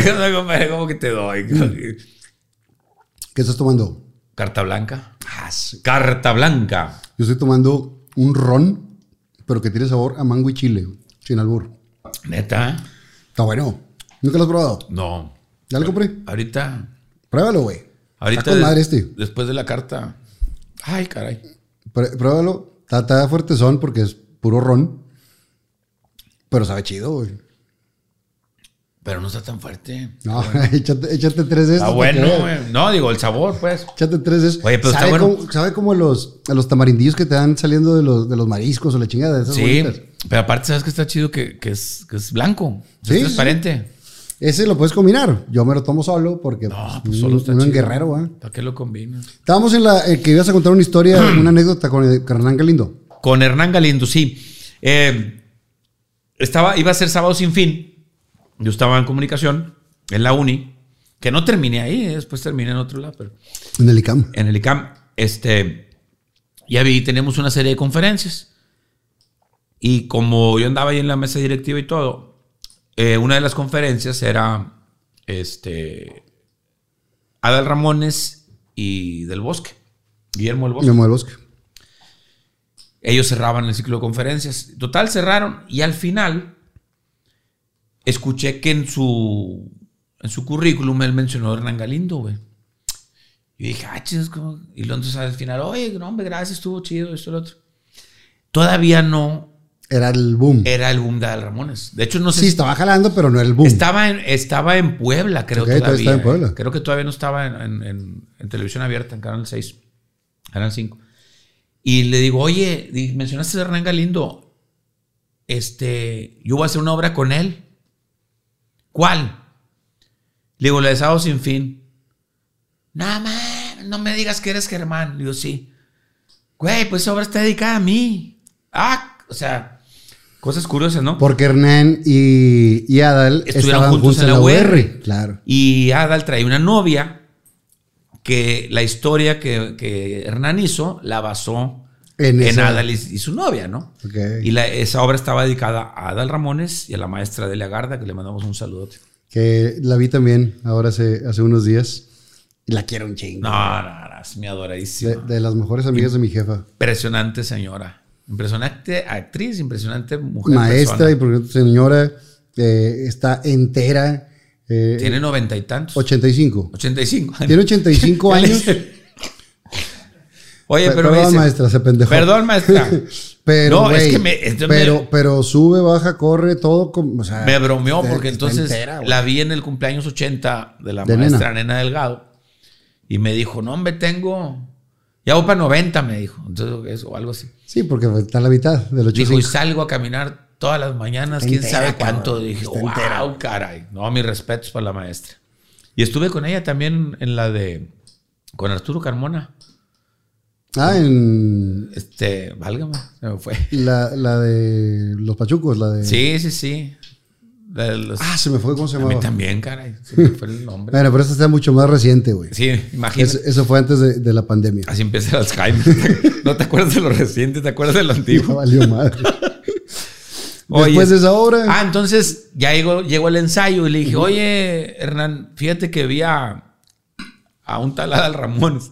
Adal Ramones, este, ¿lo viste? Claro, me dice, güey, pues él es Germán, cabrón. Ah, no, pues.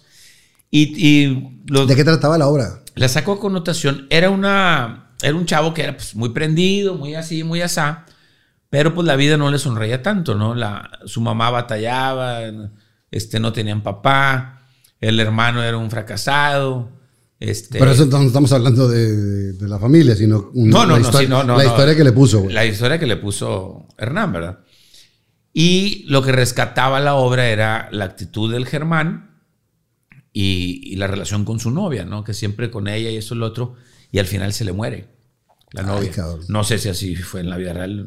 Digo, Hernán le cambia, ¿no? Sí, Hernán, digo, agarra una idea Bases, sí. y de ahí le, le sigue. Que fue lo que pasó con la del Búcaro Azul. Exacto. La, la- Que, la que- famosa que esa, obra El Búcaro eh, Azul. esa historia tiene una historia, no es como la reflejó, pero sí basado en, en el hecho. Güey, pues yo me acuerdo. Tú, tú alcanzaste a ver el Búcaro ver, a ver, original, la casa. No, ¿en dónde? El Búcaro original, güey. Sí, en tu casa. Sí, claro. En tu casa, en el patio. Yo lo vi, la urna Estaba muy de cenizas. Pero sí, este, y fíjate que esa obra para mí fue, fue muy, yo ¿Importante? había, ah, sí, muy importante porque yo había hecho eh, mucho teatro serio, de texto y demás, hasta ese momento, pero comedia ligera no. Y esa era, era, digamos, la primera de comedia ligera. Qué pinche reto, cabrón. Que, no, no, no. Es más difícil hacer reír que hacer llorar, güey. Sí, güey. Sí, sí, sí. Este, para mí era una. De las dos horas, yo hablaba una hora veinte, una hora y media. O sea, me cambiaba de vestuario en siete segundos, en diez segundos. O sea, había dos personas para cambiar porque seguía la escena. O sea, era.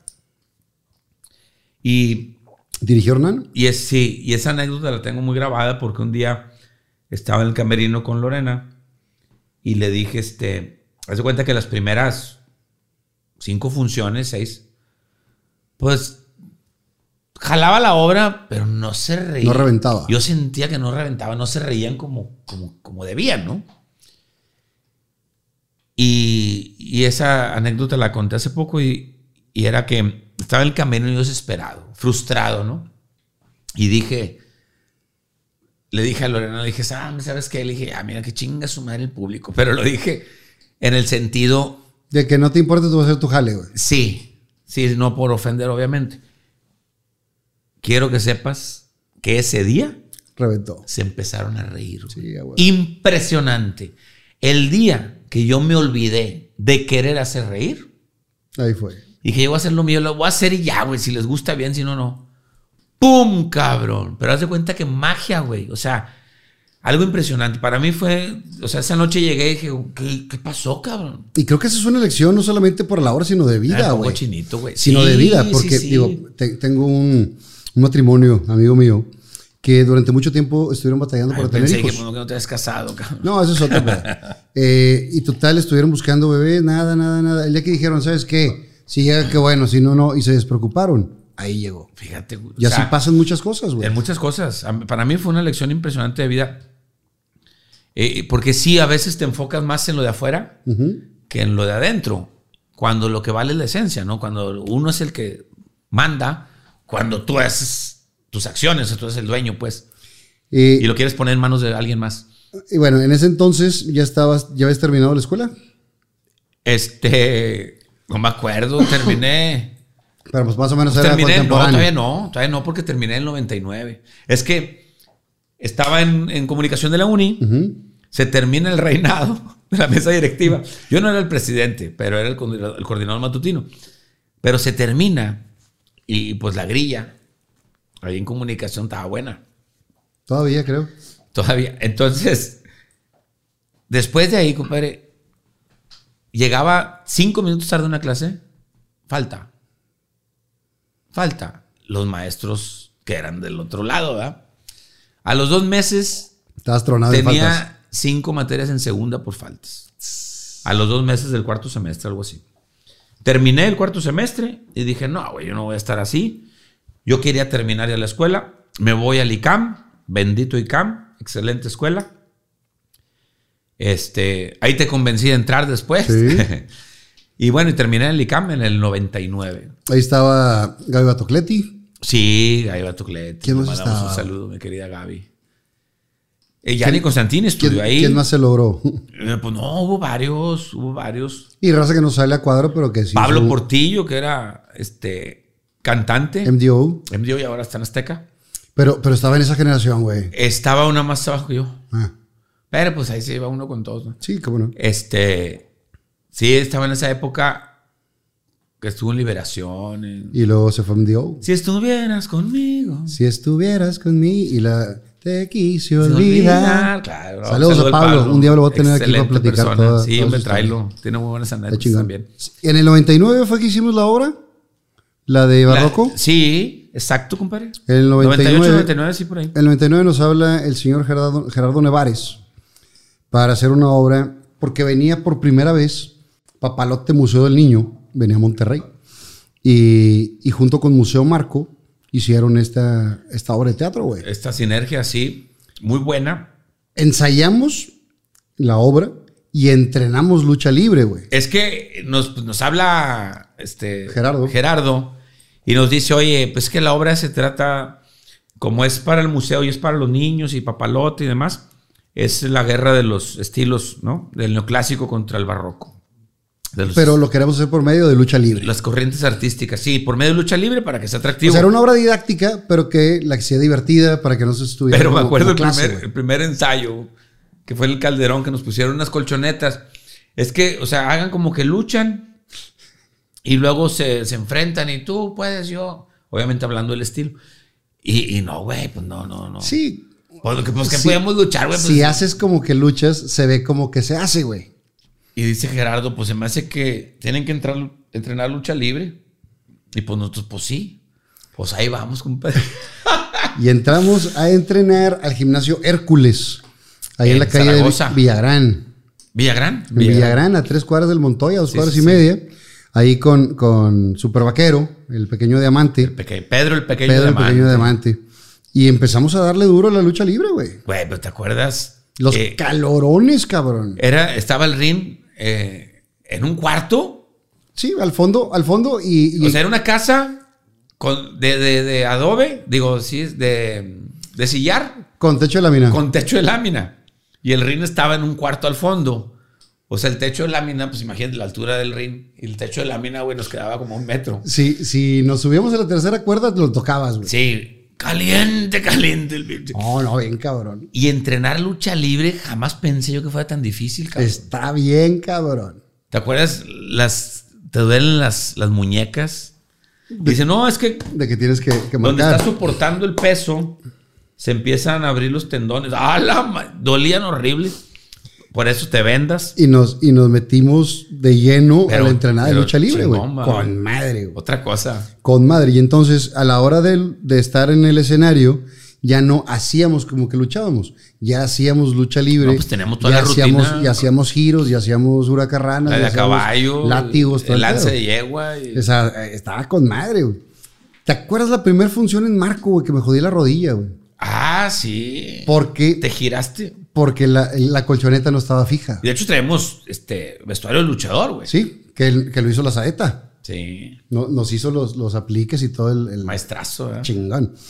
Total, en la primera, hacemos una pasada, no habían fijado la, La lona. la, la colchoneta. Sí, la que cubría las col- la colchoneta. Entonces tuvo movimiento donde hago así, la- el pie se queda fijo y la Sí, o sea, me tronó, güey. giras tú, pero el pie se queda en la colchoneta. Y crack. Y valió madre, y derrame de líquido. En la primera función, en la primera, Ahí en Marco. en la, en la primera pasada, Y cabrón. con la señora Nina Zambrano viéndonos.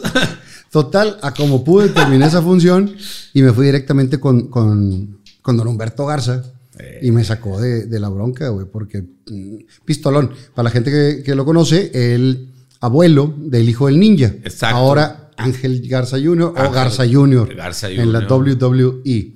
Oye, Humberto Garza, en paz descanse también. Y papá de Héctor, Sí, no, sí, sí. unos chingones. Y don Humberto en su tiempo fue un gran luchador, güey.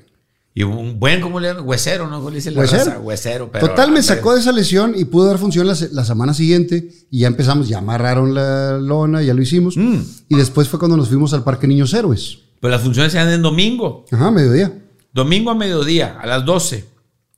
Imagínese usted los muñecos. Las del, las del teatro, las del Museo Marco estaban con madre. Estaba Climita y estaba sí, ahí. pero las de papalote. Papalote, Los Museo del Niño. muñecos en plena edad, 25 años, amanecidos. Nos, Oh, nos íbamos a agarrar el pedo el fin de semana. Compadre, tenemos función mañana, güey, a las 12, güey.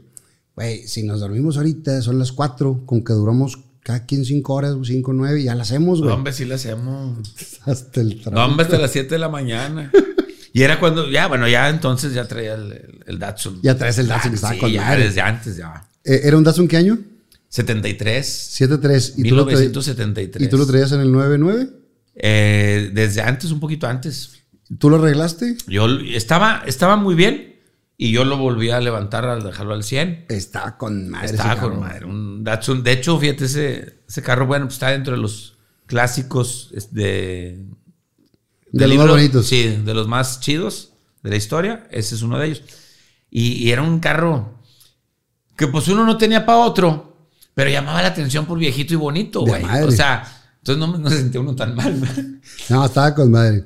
Y entonces en esa época hicimos una buena cantidad de funciones en el Parque Niños Héroes los, los domingos. ¿Y crudos cuántos? Y crudos hicimos como el 85% o 90%.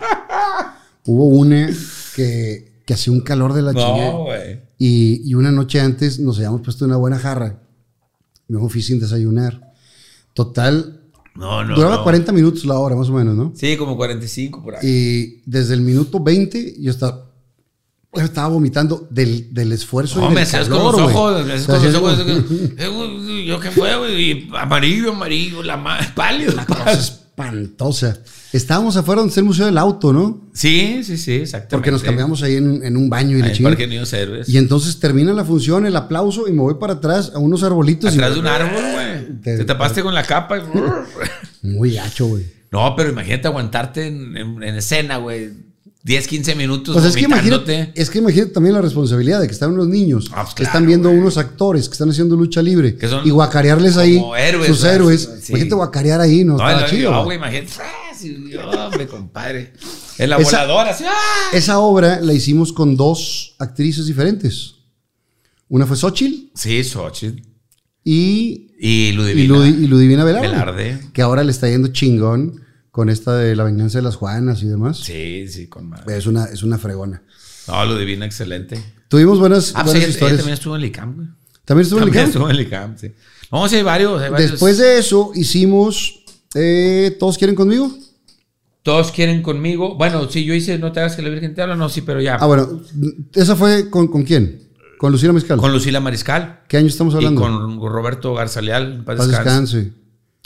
90 y, fue antes del 99, 90 y como 97, 98. Sí, porque en el 99, 98, 99 yo hice con Roberto que Que- caliente el infierno. El que calienta el infierno, exactamente. Con Lucila Mariscal Con también. Lucila Mariscal. Qué maravilla va a trabajar con ella. No, no, una señora, unos recursos, unos recursos en el escenario muy cañones. No, no, ella me- yo le aprendí mucho. Ella te enseña. O sea, no es egoísta. No, no, no. Cualquiera diría cuando topas con una estrella de la comedia como ella, que eh, hay muchas personas celosas, ¿no? De, de, aquí yo soy la que la rebana o el que la rebana. Y ella no. Al contrario, te da y luego te demuestra cómo se hace. Claro. No, maestraza. En No, serio, yo- era maravilloso. Yo, yo ahí aprendí el, el timing de la comedia El timing. y los remates. No ensuciar los remates lo aprendí con ella. y la seguridad de decir un remate. O sea, date tu tiempo y ¡pum! O sea, el, el timing, sí, o sea. No, no, Una no. cantidad de recursos. Con Juan Carlos Rodríguez, Lucina. ¿Y quién más estaba? Este. Ah, bueno, este. El hijo de Lucila, Arturo. Arturo Mariscal. Arturo Mariscal, que le mandamos un saludo también. Todólogo.com. Soy todólogo.com. Para si necesitan arreglo de computadoras o cualquier electrónico, quieran, está mi gusto. compadre. Este, Esta mención no es pagada. no, no, no. Es solamente de amigos. Saca las pagadas. nada. y este.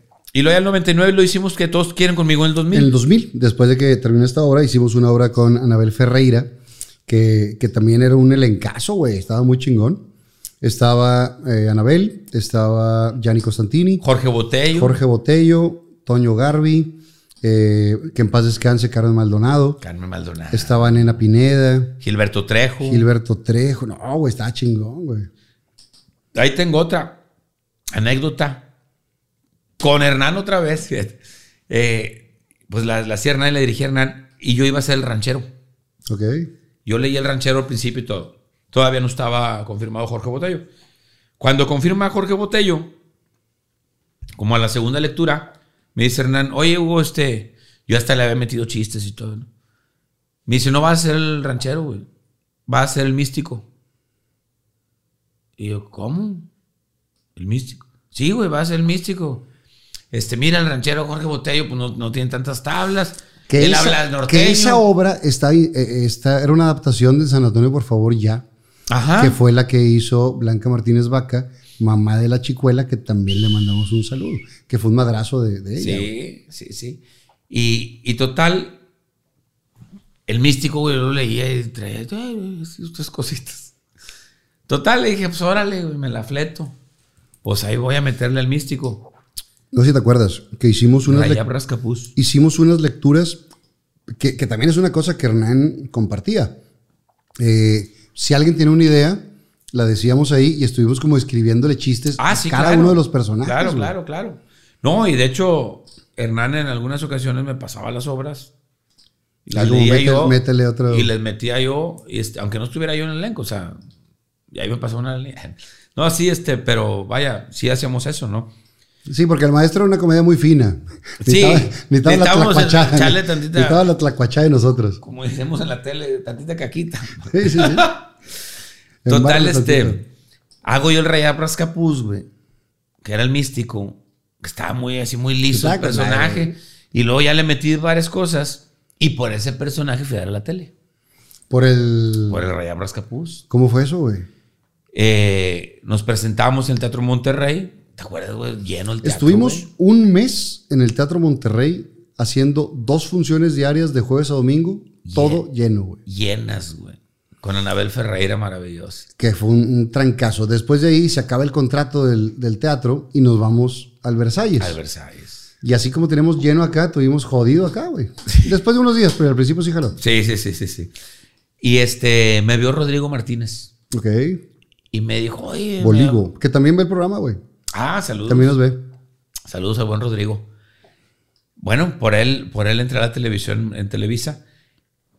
Porque me dijo, ¿ya has hecho televisión? Le dije, pues sí, comerciales. No, no, no, pero televisión, teleconducción, no. Dijo, bueno, pues te voy a hablar. En dos meses te voy a hablar. Y dije, ah, pues órale. dije, bueno, pues a ver si es cierto. Se me hace muy ojo un papaloma. No, hombre, güey, a las dos semanas o tres semanas. A hacer un casting para un programa de casas. Le dije, ¿de cómo que de casas? Sí, güey, de casas de interés social. Le dije, no tengo la menor idea. No te apures, tú vente aquí, aprendes y que total ahí voy. Hice el casting con como con dos o tres chavas. Primero lo hice con, con otras dos y luego lo hice con Eli Fuentes. No, hombre, güey. Engranamos y me quedo. Y estuve, así fue como entré a Televisa. A un programa que se llamaba En eh, casa. En casa. En casa. Que era mostrar fraccionamientos. Sí, y fraccionamiento de interés casas. social y mostrar las casas y los planes de pago y bla, bla, bla. ¿Cuánto tiempo te quedas ahí? Dos años. Que finalmente digo, aunque no sabías nada de casas, te creaste un personaje para vender casas, güey. Sí, sí, sí, exactamente. Sí, pero, pero al principio, digo, una es entrar como conductor, que no es lo mismo que actuar, porque es muy diferente la televisión que el teatro. Y la otra es que, que, pues no tienes idea, güey, de un crédito Infonavit y, y el interés social y que si la casa y que si las constructoras, o sea, pues no tienes idea, ¿no? Entonces, pues sí te da así como que, pero bueno, pues hubo seguridad y, y- y estuve ahí dos años. Y pues es cuestión de, pues, empaparse, ¿no? No hay, no hay más. ¿Cómo tú de Seguir aprendiendo, güey. Aprender. ¿Quién producía? Eh, Guillermo Godínez. Godínez, Guillermo claro. Godínez. Y, y bueno, hicieron una pareja muy chida. eh, Con Eli Fuentes, que también le mandamos un saludo. por sí. supuesto. Güera, güera de. Güera de Allende. Güera de Allende. Hermana de Katy hermana de Fuentes. Katy Fuentes, que fue nuestra belleza en Nuevo León. Yo conduje ese certamen, güey. Neta. El de Katy Fuentes. Y tiene otra hermana también, no cómo se Sí, más chiquita. Sí, más chiquita. Yo la conocí un día en Saltillo, ¿A quién? a la hermana chiquita. Ah. Estaba yo, fui con Pichón. Fui con Pichón a Saltillo a un antro. Pichón. eh, A un antro que estaba. ¿cómo, cómo se llamaba? Estaba de moda. Total, ese día me dice, yo soy hermana de... No me dijo de Eli, porque la, la famosa era, era Katy. Katy. En ese entonces. Yo soy hermana de Katy. Ah, qué chido. Total, me puse... De ese día, dejé de tomar ocho años. Fue cuando dejé de tomar. Neta. Así fue Pues, cuando ¿qué- me puse... ¿qué hiciste, no, me puse hasta el tronco, güey. Ocho años dejé de tomar ni una gota de alcohol. Sí, me acuerdo. Y... Ocho años. Ocho años. Digo, hubo novias que no me vieron tomar alcohol, güey. Que nunca me conocieron ebrio. Qué feo es eso. Digo, qué necesidad, ¿verdad? No, no, pues es que te- te- el punto más difícil es el equilibrio, güey. Sí, Como hace día estaba escuchando, dice, en la vida puede ser malo o puede ser bueno. Tú escoges tu punto de dificultad. En la vida puede ser casado o puede ser soltero. Tú escoges tu... Ah, bueno, imagínate. No, puede ser buen marido o mal marido. Tú escoges digamos- tu punto de dificultad. No, el punto de dificultad es el equilibrio, güey. Sí, que es lo más difícil. Pues sí, está, digo, porque, pues, ¿por qué privarse también de algunos mieles de la vida? Claro, y, y el es alcohol no y la, parte social puede ser una parte de diversión, pero pues estaba chavito, güey. Digo, sí, sí fue hace muchos nada más no años. ensuciarla. No sé. ensuciarla y no hacerse daño. Exacto. Ni hacerle daño a los demás. Total, la ventaja es que ese día Pichón iba manejando, él no tomaba ninguna gota de alcohol. No, vea. Entonces, Pichón. eh, me, me puse una buena que dejé de tomar ocho No, años pues sí estado, con la hermana chiquita de eh, Katy. De cat. Bueno, estuve en, en casa. ¿Y luego se acabó el programa? Eh, no. No, yo salí. Estuve unos años porque hice jipeando. Eh, te vas con Hugo. Jipeando, sí, con Hugo Treviño el Potro. Hice jipeando por México. Tú ya traías Jeep.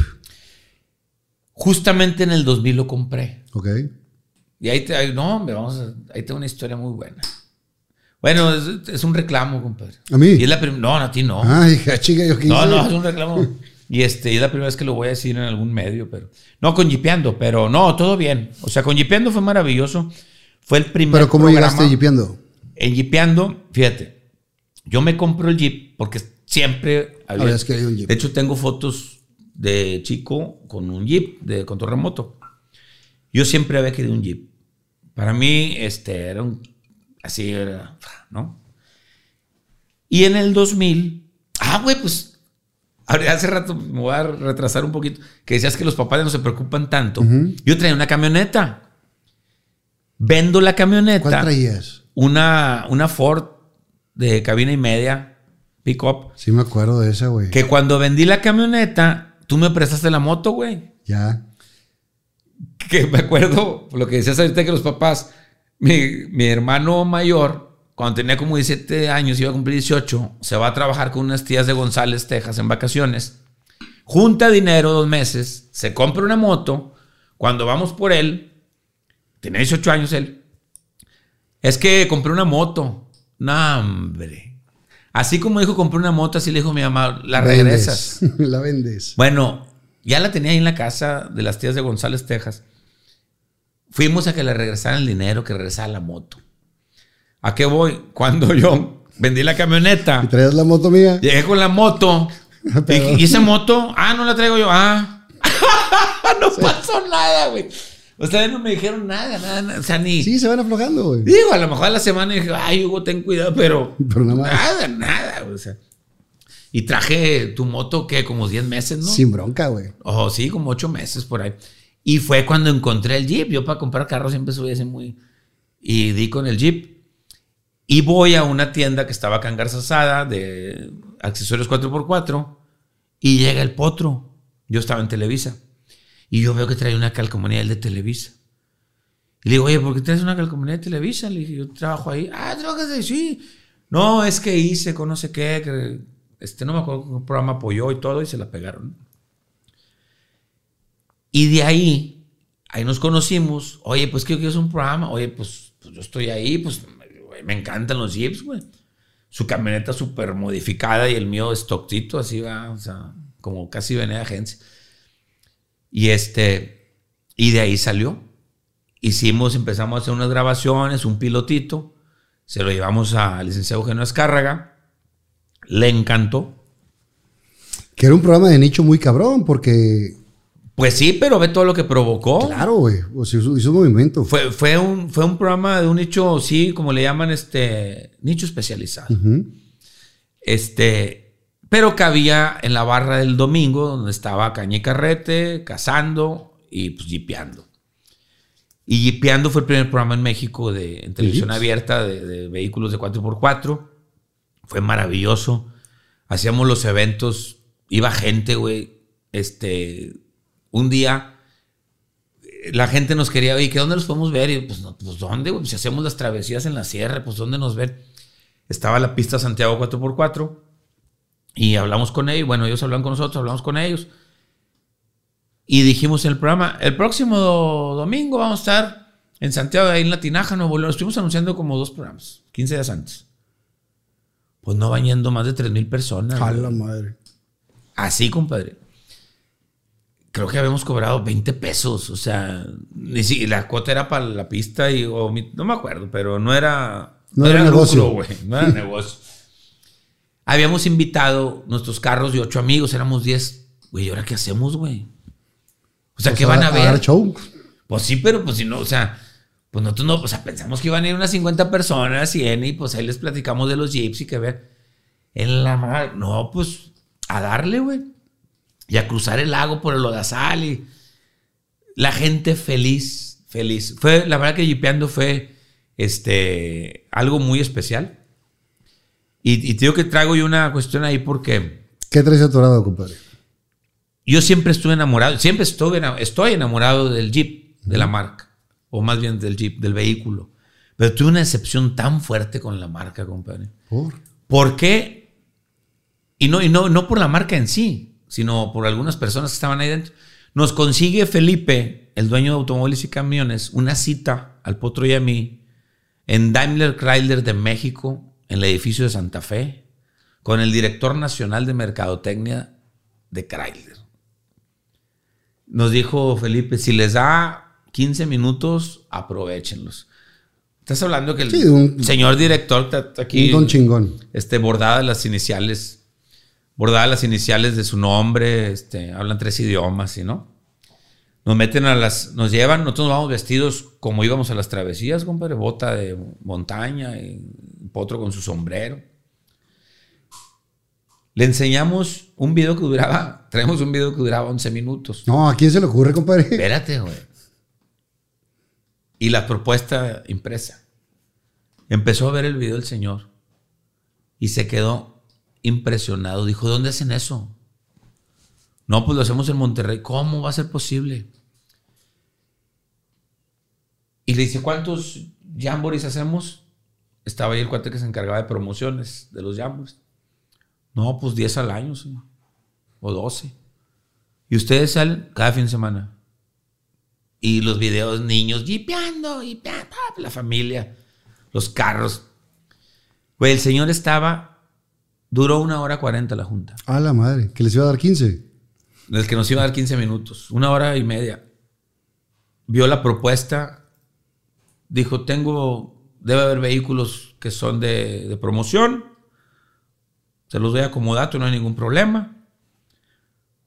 Para no hacerte el cuento, compadre, largo, salimos con las llaves de los jeeps y, y el dinero en la cartera, de cuenta.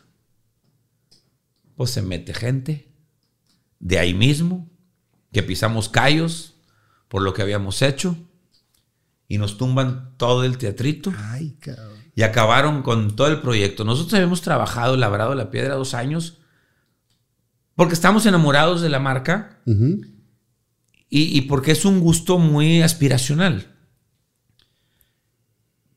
Pero que dices tú, o sea, pues a ellos les conviene que alguien de adentro trunque y dices, güey, pues se llama jipeando para empezar. O sea, jeep es universal la palabra ya, pero, pero es una marca. Sí, ve- vemos el Jeep como, como el utilitario, el, pero, el, el pero, buggy, ¿no? El carrito, ¿no? pero finalmente la marca, esa es la marca Jeep. Sí, y obviamente pues iban a tener todos los derechos.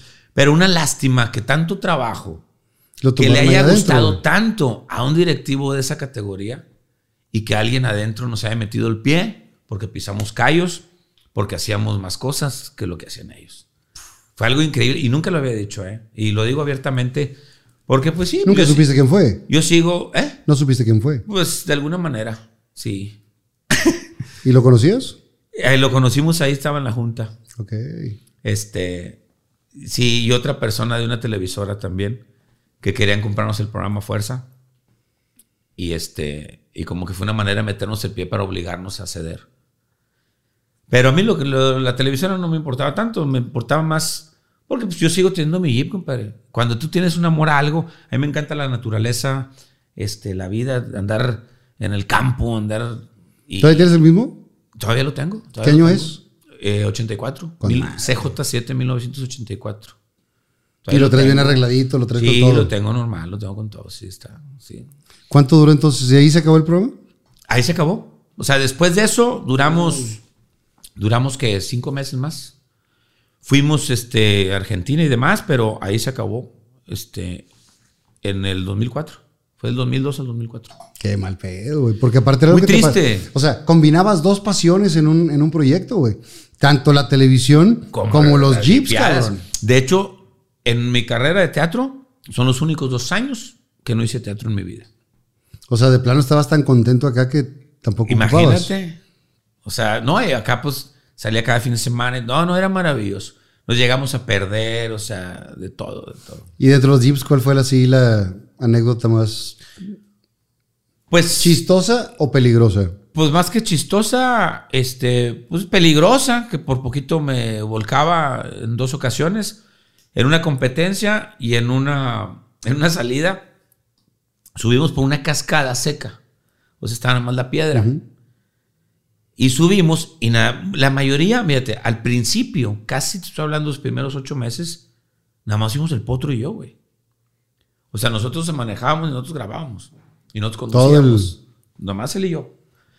Ya después traíamos a dos personas, un camarógrafo, un asistente, y como quiera nosotros grabábamos, pero ya es apoyo. Esa vez estábamos nomás él y yo. Y voy subiendo yo la cascada, se rompe una piedra, se me va el carro para atrás. Ay, no, no, no, no, no sabes. Cualquier persona que se sube a un vehículo de esos, en el momento que que te inclinas, no estás acostumbrado en un carro a inclinarte, a andar en algo que esté horizontal. Eh, uno se acostumbra. Imagínate cómo estaba para que yo me. Para que tú eres asustado. No, güey. mordí el asiento, compadre, junto con el resorte. O sea, Succión. no, hombre, ¡ah! Se va la, y se oye así, se quiebra la piedra y se va y hasta el pozo, güey, o sea, había como 20 metros o 15 metros. Se empieza a patinar el carro, se levanta y yo nomás dije, ya vale. O sea, yo estaba el cinturón y dije, pues tiene un Tra- ro- tra- ¿Y roll bar? trae roll bar, pero pues nomás. El potro me había puesto una eslinga adelante, una, una, una cuerda esa, ¿no? De nylon. Alcanzó a machinarse y se detuvo el carro, güey. No, no, no, se quedó. Me bajé, güey, como en las caricaturas, güey, así que desde aquí, eh, no le pises, güey. Me bajé, lo amacizamos más, me volví a subir, Y lo levantaste. Primer, sal- no, no, no, pero el susto de mi vida. Y solos, güey, en un rancho 60 kilómetros, en la carretera Tampico, No, no te encuentras 60 nadie, hombre. kilómetros adentro. No ¿De qué que llegue una, una, No, no, una no hay manera. asistencia, güey? No hay manera. No, no. Eh, se acaba jipeando y ¿qué haces, güey? Se acaba jipeando, hago Autogalería TV Ok. con la gente de Grupo Galería. También, pues me encantan los carros y, y estuve ahí un año con ellos muy bien. Y me dejan en stand-by. ahí en Televisa. ¿Ahí con quién estabas? ¿En Autogalería? ¿Solo? Sí, solo. No bueno, te- Pepe Cárdenas. Sí, pero no había, no había conductora ni nada. No, no, no, nada más yo. Ok. Iba y eh, lo mismo que las casas, pero con carros, nada más que en carros, pues era Pues más mío. más, claro. Y este, pues obviamente hacíamos más cosas.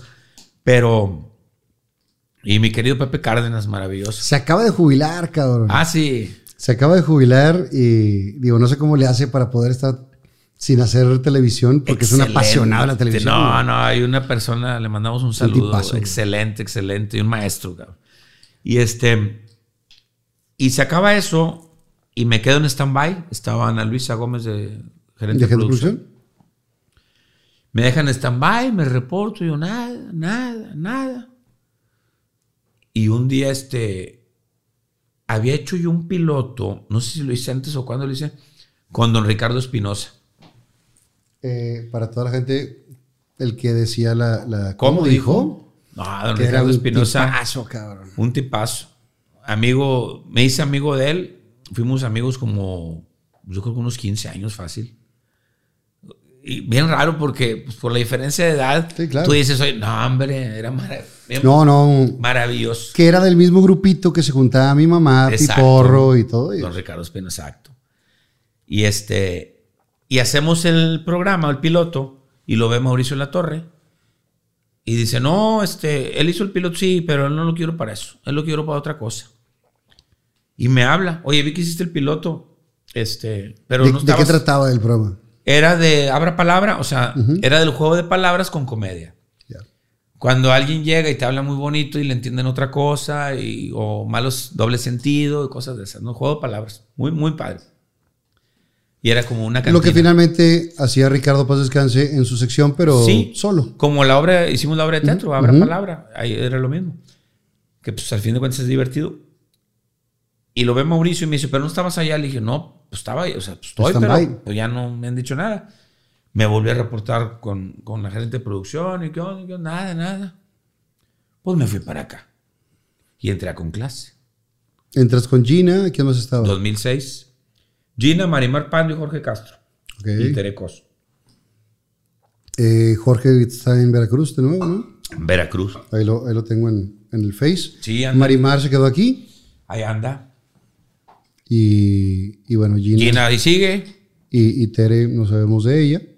No, pues de hecho yo entré, yo entré el lunes y el jueves siguiente pasó lo de Tere. Ay, cabrón. Yo no la conocí, o sea, no, no la vi ahí. No llegaste a tener Nunca la vi, ella. no, porque yo entré el lunes y el jueves creo que los, este, bueno, ella grababa los jueves o algo así. No la vi. ¿Cómo, cómo te reciben en, en con clase? Muy bien, muy bien, excelente. Y una faceta bien diferente, ¿verdad? O sea, imagínate ahora manualidades y cosas así. Pero mm, uno es, uno es adaptable. Sí, finalmente chamba es chamba, güey. Y lo que quieres es que haya chamba. Iba a decir uno es diverso, pero no, no, no tan diverso. No. Pero sí lo que querías era que hubiera chamba. Sí, sí, sí, claro. No, y aparte estaba padre el concepto y todo. Este, y ahí estuve en viva la- en- con clase. Y le aprendiste eh, también al ritmo y al tono de un programa de revista, güey. Claro. Sí, aunque nos querían que, que fuéramos un poquito más, este, pues más atrevidos, más como romper un poquito, ¿no? Para eso quieren meter hombres en el programa de mujeres. ¿Quién, quién producía ahí? Eh, estaba, me tocó Avi Rodríguez. Fue la que me tocó cuando yo entré, si era Avi. ¿Cuánto tiempo duró ese proyecto? Pues duró hasta septiembre, que cambió Viva la Vi. Ahí cambia Viva la Vi. Sí. ¿Y cómo es ese cambio? ¿Cómo es el cambio? En, julio se va Gina de vacaciones. Y está- ya estaba Mario Besares en Acábatelo. Y llega eh, de invitada eh, Brenda Besares. Y se va, se va Gina de vacaciones. Y luego le dice Mauricio, palabras más, palabras menos, tómate otra semana. Y le dice a, a Gina. A Gina. ¿Cómo? ¿Por qué? O sea, pues, no, así que algo así. Y regresa. Y, y pues no, no, no se llevan, no se chocan. ¿Cómo reaccionabas tú? Porque es bien incómodo trabajar donde hay, Muy donde hay incómodo. broncas. muy incómodo porque yo te voy a ser sincero. yo con las dos trabajé bien. Claro, y las dos son amigas y lo que tú quieras, pero estar en medio de esos pedos está bien cabrón, güey. Ese es el problema. Entonces, en alguna ocasión me han dicho, "Oye, es que tomaste partido. No, yo no tomé partido. Yo simplemente yo no soy el dueño, ni soy el jefe. Y, Y yo necesito jalar. y el jefe decía otra cosa. Ok. O sea, o sea entonces, pues yo, yo estoy jalando y punto. Yo nunca traicioné a nadie. Yo nunca estuve en contra de nadie. Yo simplemente estaba a favor del programa, ¿no? Este, te digo, yo con las dos me llevo muy bien y demás. Y, y- y así fue como cambia, eh, porque des- le dan a Brenda la producción general. Del programa. Y sí, y es cuando deciden meter secciones y cambiar de nombre. Y de entre las propuestas yo puse Viva la Vida, bueno, Viva la Vida, compuesto, Viva la Vida. Y así fue como inició Viva la Vida el 11 de septiembre del 2006. ¿Y qué conductores siguieron y cuáles salieron? A la semana salió Marimba. A la semana de que empezó Viva la Vi. A la Sí. semana de que entró Brenda. O sea, sí, llegó Brenda y luego nos quedamos, finalmente nos quedamos Jorge y yo. Y todo lo demás se, se movió. ¿Y Gina se quedó sin, sin aire, ¿eh? Se fue los sábados con clase. Ok. Y luego, bueno, y luego después entraron los Viva Boys y las Viva Girls. ¿verdad? Ramsés, Denis Banda, Anaí García, que entraron varios, ¿no? Y luego después otra etapa, entró Poncho de Nigris. Y luego Todo eso en, en Viva la Vi. en Viva la Vi. Y luego Silvia Landeros. No, me han pasado. Un chingo, güey. Pero chingo. Sí, güey. Sí, ha ha habido un movimiento de, de gente. Digo, finalmente ha pasado en todos los programas, güey. Ah, ah, pasa en Venga la Alegría, pasa en Hoy, pasa en Gente Sí, Regia, pasa en todos lados. sí, sí, que se quede el nombre y, y cambia el concepto y cambia los conductores y cambia todo, güey. Sí, no, no. Y este, me tocó muchas etapas, y buenas y malas y de todo. Y Pero estabas a gusto. Sí, yo sí, la verdad. Sí, porque pues, este, me desenvolvía, güey. Empecé con lo de los piropos y, y hacíamos los viva sketch. Y, entonces había, había, había una manera de ser versátil, no nada más un conductor de un programa matutino, sino hacíamos, pues hacía, actuaba, este, Sí, rebanaba, haces de todo. güey. un poquito de todo, ¿no? ¿Cuánto tiempo dura ese eh, proyecto con, con Brenda? Eh, duró que como cuatro años o cinco. Creo que sí. Como cuatro o cinco. A 2010 por ahí, 2011. Y luego regresa Gina. ¿Con Brenda? No, no, Ah, ya ya no está Brenda. Con Silvia. Y Poncho. Y luego en 2014 salgo yo. ¿Cómo? ¿Eh? ¿Por qué sales?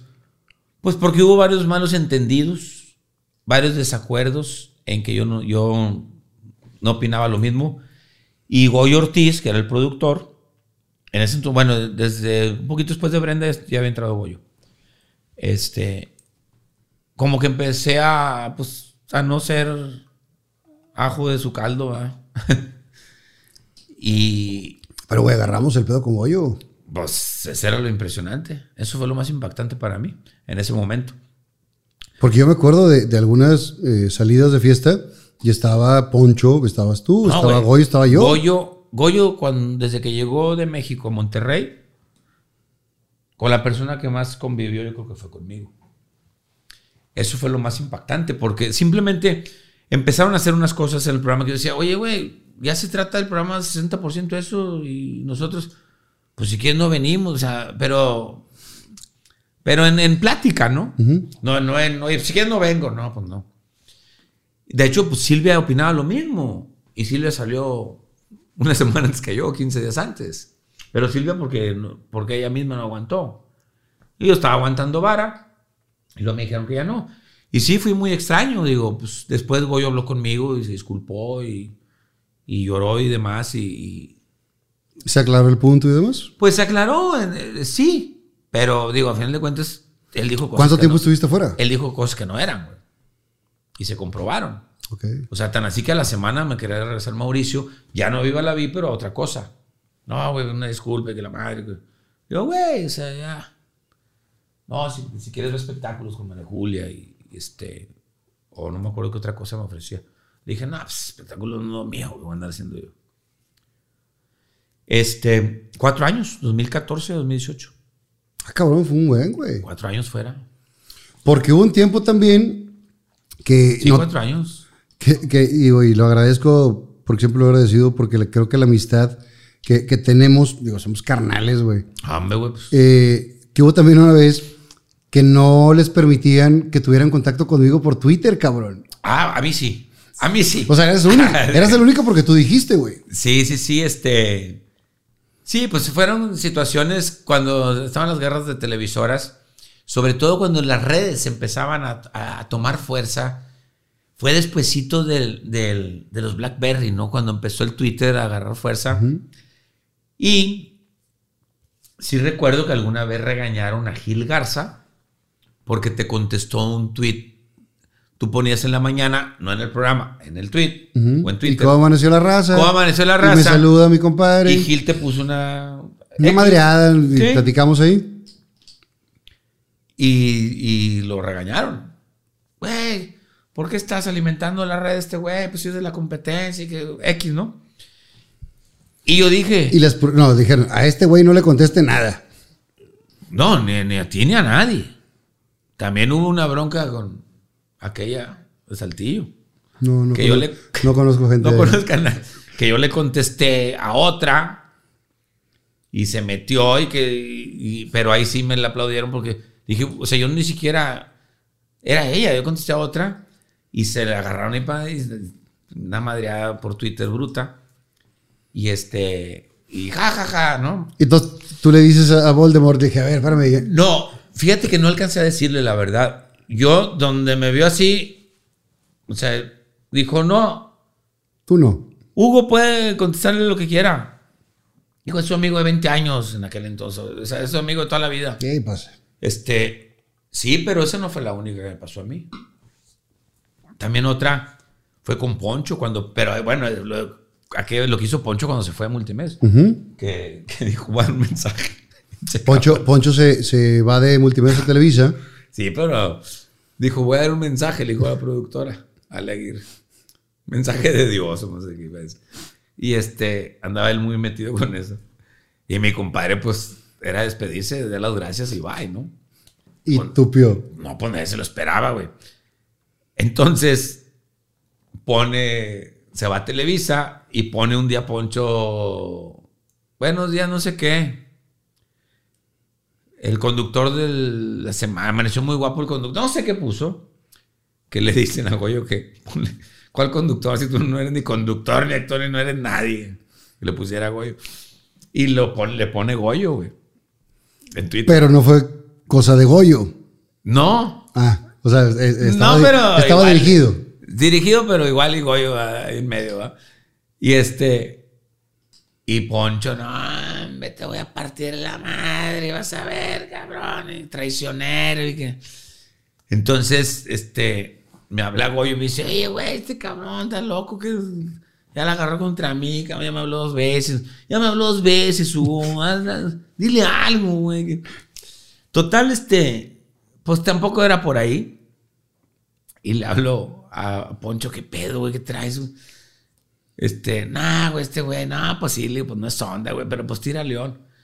Total, le ¿dónde estás? Y me dice, no, pues en el main entrance. Bueno, pues ahí voy, güey. Y me voy para allá. Y estamos con tres amigas. Y ya me dijo, no, tienes razón, güey, o sea, yo lo entiendo. O sea, este Poncho quería golpear a Goyo su casa, güey. Sí.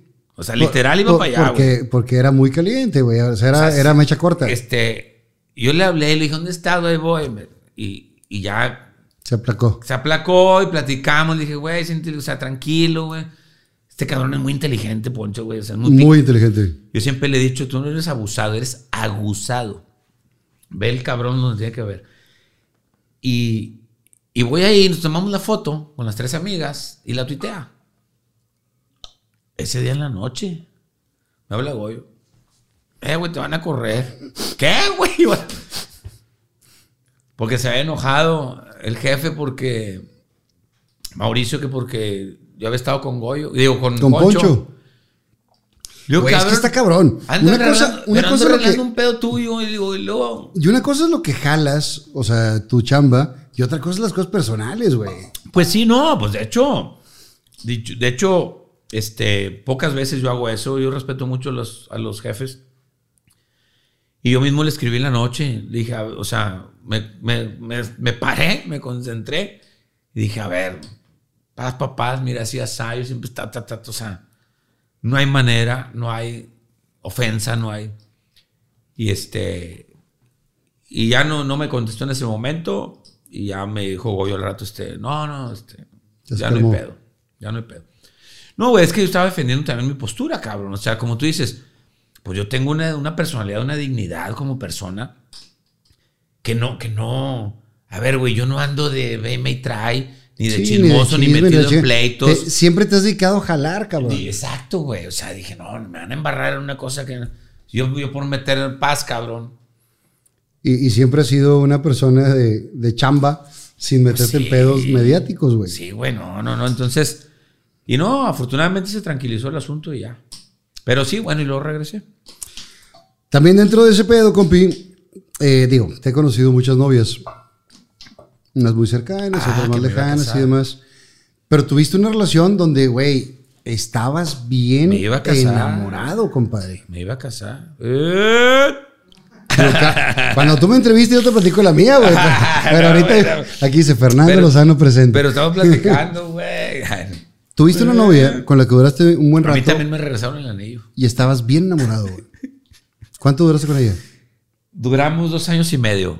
Ah, pues fue entrando, güey. Pero sí estabas bien empelotado. No, no, pues de ahí era. De ahí era. Eh, duramos dos años y medio. ¿La Eh, conoces ahí en la tele? Ahí entré a con clase. Yo entré el lunes y ella entró el jueves. O sea, ¿cuántos años más chica que tú? Ocho. Ok. Buena edad. No, no son nada, güey. Ahorita, nada. No es más, nada, compadre. si, si, si manejamos los estándares de ahorita, es una señora muy grande. He andado. Compadre, ahorita me la cuentas. ¿Cuántos? Ándale. Salud. Híjole. Y les quiero comentar que estas sillas el librero que están viendo en el programa de Fernando Lozano Presenta son nada más y nada menos que de chocolate muebles. Ellos tienen una gran variedad en salas, comedores, recámaras, mesas de centro, accesorios, tapetes y mucho más. A mí me encantan todos sus productos, ya que son la combinación perfecta entre calidad, buen diseño y precio justo. Así que no esperes más y tómale foto a la pantalla para seguirnos en nuestras redes sociales y puedas conocer los muebles de tus sueños en Chocolate Muebles. Tuviste esa novia con la que estabas bien clavado, güey. Sí. 2000, 2006. Dos años y medio más o menos. Pero no es la cantidad de tiempo, sino, No, no, sino no. la intensidad del amor. La intensidad, fíjate que eh, la conocí ahí en, con clase. A los tres meses, ¿Se hicieron novios? a los tres meses, sí, novios. No, no hicimos, no, no hicimos novios y a los tres meses ya vivíamos juntos. Ah, la madre. o sea, el novio fue luego, luego. Sí, no, no, no, no tan luego, luego, pero, pero sí empezó a darse el asunto. Y luego empezamos a andar y ella vivía sola acá, ella no era de aquí en Monterrey. Entonces, En este momento la gente está googleando así, viva, viva la vi con clase 2006 y la chinga para ver 2006, quién sí, es. a ver quién era. No, no voy a decir que. Ah, este, total, ¿Se casó? no sé. No tengo idea. Total, este. Andamos y a los tres meses, creo que empezamos en septiembre, octubre, sí, noviembre, diciembre. Ella, ella vivía sola y pues, pues se quedaba sola, ¿no? Entonces yo a veces, de repente, algún fin de semana, pues, viernes pasado me quedaba ahí. Esto no lo sabía el, ex suegro, ya lo sabe. no, sí lo supo, fíjate. En diciembre vamos a donde es ella y traíamos el plan precisamente pues, de ese, ¿no? De, oye, pues es que pues, te vas y esto y lo otro, pues, pues sí, ¿verdad? Y pues vente. Y, y hablo yo con el suegro. Y muy, muy chingón la plática, fíjate. La verdad que siempre he tenido unos suegros a toda madre. Suegros y suegras. Está con madre. A mí me ha tocado suerte o, o así soy yo y, y me tocan, pero con madre. Entonces hablo con el suegro 31 de diciembre. Ya a punto pedo y la chica. Ah, no, era antes. Dijo, dijo, vamos a hablar de una vez. Antes de que acabe el año, pa. Lo que tenemos que arreglar, lo arreglamos de una vez. para no empezar el año de otra manera. Total, este, me subo a hablar con él y le digo, oiga, pues es que, pues mire, pues hemos pensado pues, vivir juntos, esto y lo otro, y pues la idea es casarnos, ¿verdad? Si todo está bien. Y pues esperarnos, van a no tener hijos ahorita, o sea, vaya. Me dijo, ¿la quieres? Y le dije yo, pues ahorita sí. ¿Cómo que ahorita sí, compadre? Sí, o sea, mi respuesta, fíjate, fue, y ojo, papás, ojo. Mi respuesta fue en presente. Pues quiero que sepas que fue lo que le gustó. Porque me dijo, si me has dicho que es el amor de tu vida, pues no te creo, güey. Porque llevas tres meses con ella, entonces no eres adivino tampoco. Pero si tú, yo le dije, no, la quiero un chingo, o sea, con madre y la verdad es lo que yo quiero, bla, bla, bla. Obviamente le dije más cosas, pero sí le dije, ahorita sí. Y dijo, me sirve más que me digas ahorita sí, a que me digas otra cosa fantasía de romanticismo, ¿no? Y todo con madre. No, pues imagínate, empezamos el año chingo. sí, todo. Ya con permiso y la chingada. Con permiso, todo excelente. No, pues llegando y llegando, acá, vámonos a cambiar y todo. Todo estaba con madre. Incluso este, te digo, por parte de los suegros, todo el apoyo. Este, vino después la señora y dijo, ¿saben qué? Este, pues hay que comprar una casa. De una vez, eh, espérenme. Espérame, ahorita sí. no, no hablé con el suegro, a ver qué onda. No, no. Se la pagamos usted. Sí, dale. Todo estaba con mal. De repente empezó a cambiar el asunto. Yo tenía mucho trabajo, tenía una obra tras otra, tenía programa de televisión. Había veces que me salía de la casa a las 9.20 de la mañana y regresaba a las 7, 8 de la noche. O iba a comer y me volvía a ir, regresaba a las 7, 8 de la noche. Y ella nada más tenía el programa en la mañana. Ella estaba en el programa también, pero luego la, la desemplean, la, botan de multimedios. Y ahí fue donde empezó a haber variaciones, ¿no? Este, ¿Por qué? Porque pues yo eh, cada vez más trabajo, una película y la madre. Y ella pues se sentía frustrada un poquito porque pues, pues ya no estaba en la tele, ¿no? Y pues la entiendo. Sin embargo, yo siempre le daba el apoyo, pero como que nunca es suficiente. Y empezó a haber una serie de como de celo profesional o cosas así, que empezó a cambiar las cosas un poco y cada poco se convirtió en mucho, que terminamos este, separándonos. Yo entregué el anillo, a lo mejor me precipité por alguna manera, no sé, pero, pero también me lo regresaron. carnales de todo, güey. No será ni la primera ni la última de las cosas. Somos carnales. Pero si te pegó, güey. Fíjate que sí me pegó. Me pegó sobre todo la frustración de que yo nunca he vivido la experiencia, obviamente. Bueno, no obviamente, sino pues estaba apenas viendo qué onda. Yo ya, y te había dicho, no lentes puñetas, pero ahí vas. No, no, no. No, ¿sabes qué te pega? Yo sí me he puesto en el papel ya de, de, señor de familia. De hombre de familia, señor de familia, ¿no? Incluso lo cuento muchas veces a la raza como experiencia. Yo siempre había querido tener, tengo mi Jeep, pero siempre había querido tener un Mustang. Siempre me han gustado. Y en, en ese entonces lo iba a comprar. Y luego vienen esos planes. Y dije, no, güey, pues, pues si ya me van a encarrilar con una familia, ¿para qué quiero un ¿Para qué gasto de Oquis? Digo, no tengo para otro carro familiar, pues, este, pues mejor una camioneta familiar. Digo, también me compré una con madre que me gustaba, la, Toyota, la FJ Crucier. Pero vaya, ¿cómo va cambiando uno la postura? Me gustan las plantas. Hicimos que la casa se vea con madre con las plantas. La palma en la casa que vivimos está sembrada todavía. ¿Ya no vive ahí? No, no, yo creo no, ya no. Ya no, digo, yo me separé, me lindé y ya no supe nada de ella. Pero que yo sepa, no está acá. Y todas esas cosas, cuando termina, cuando te separas, la relación por su parte en lo sentimental, pues sí hubo un duelo, ¿no? Y lo normal. Y de hecho intentamos volver a, este, a salir y así. Y por una tontera, una estupidez. No se dio. Se volvió a romper. Por, ella checó mi teléfono indebidamente y vio un mensaje, pero de una persona que había visto una vez en mi vida y en una plática de mensajitos, pues diciendo pendejadas. Pero no andaban. No, Ah. no, era una chava que he visto una vez en mi vida. Y un día, este, cotorreando, ¿qué va a hacer? ¿Qué va a hacer? Ah, me voy a bañar. Ah, pues ven a ayudarme. ja, ja, ja. Así. Este. Y eso volvió a fracturar el asunto. Entonces, el, el reinicio, ya no hubo reinicio. Total, no, no. No se armó. Digo, yo al final, yo sí tengo los pelos de la burra en la mano de decir que yo le dije, sí, sí. ¿De la del mensajito? También. No, no, no, no.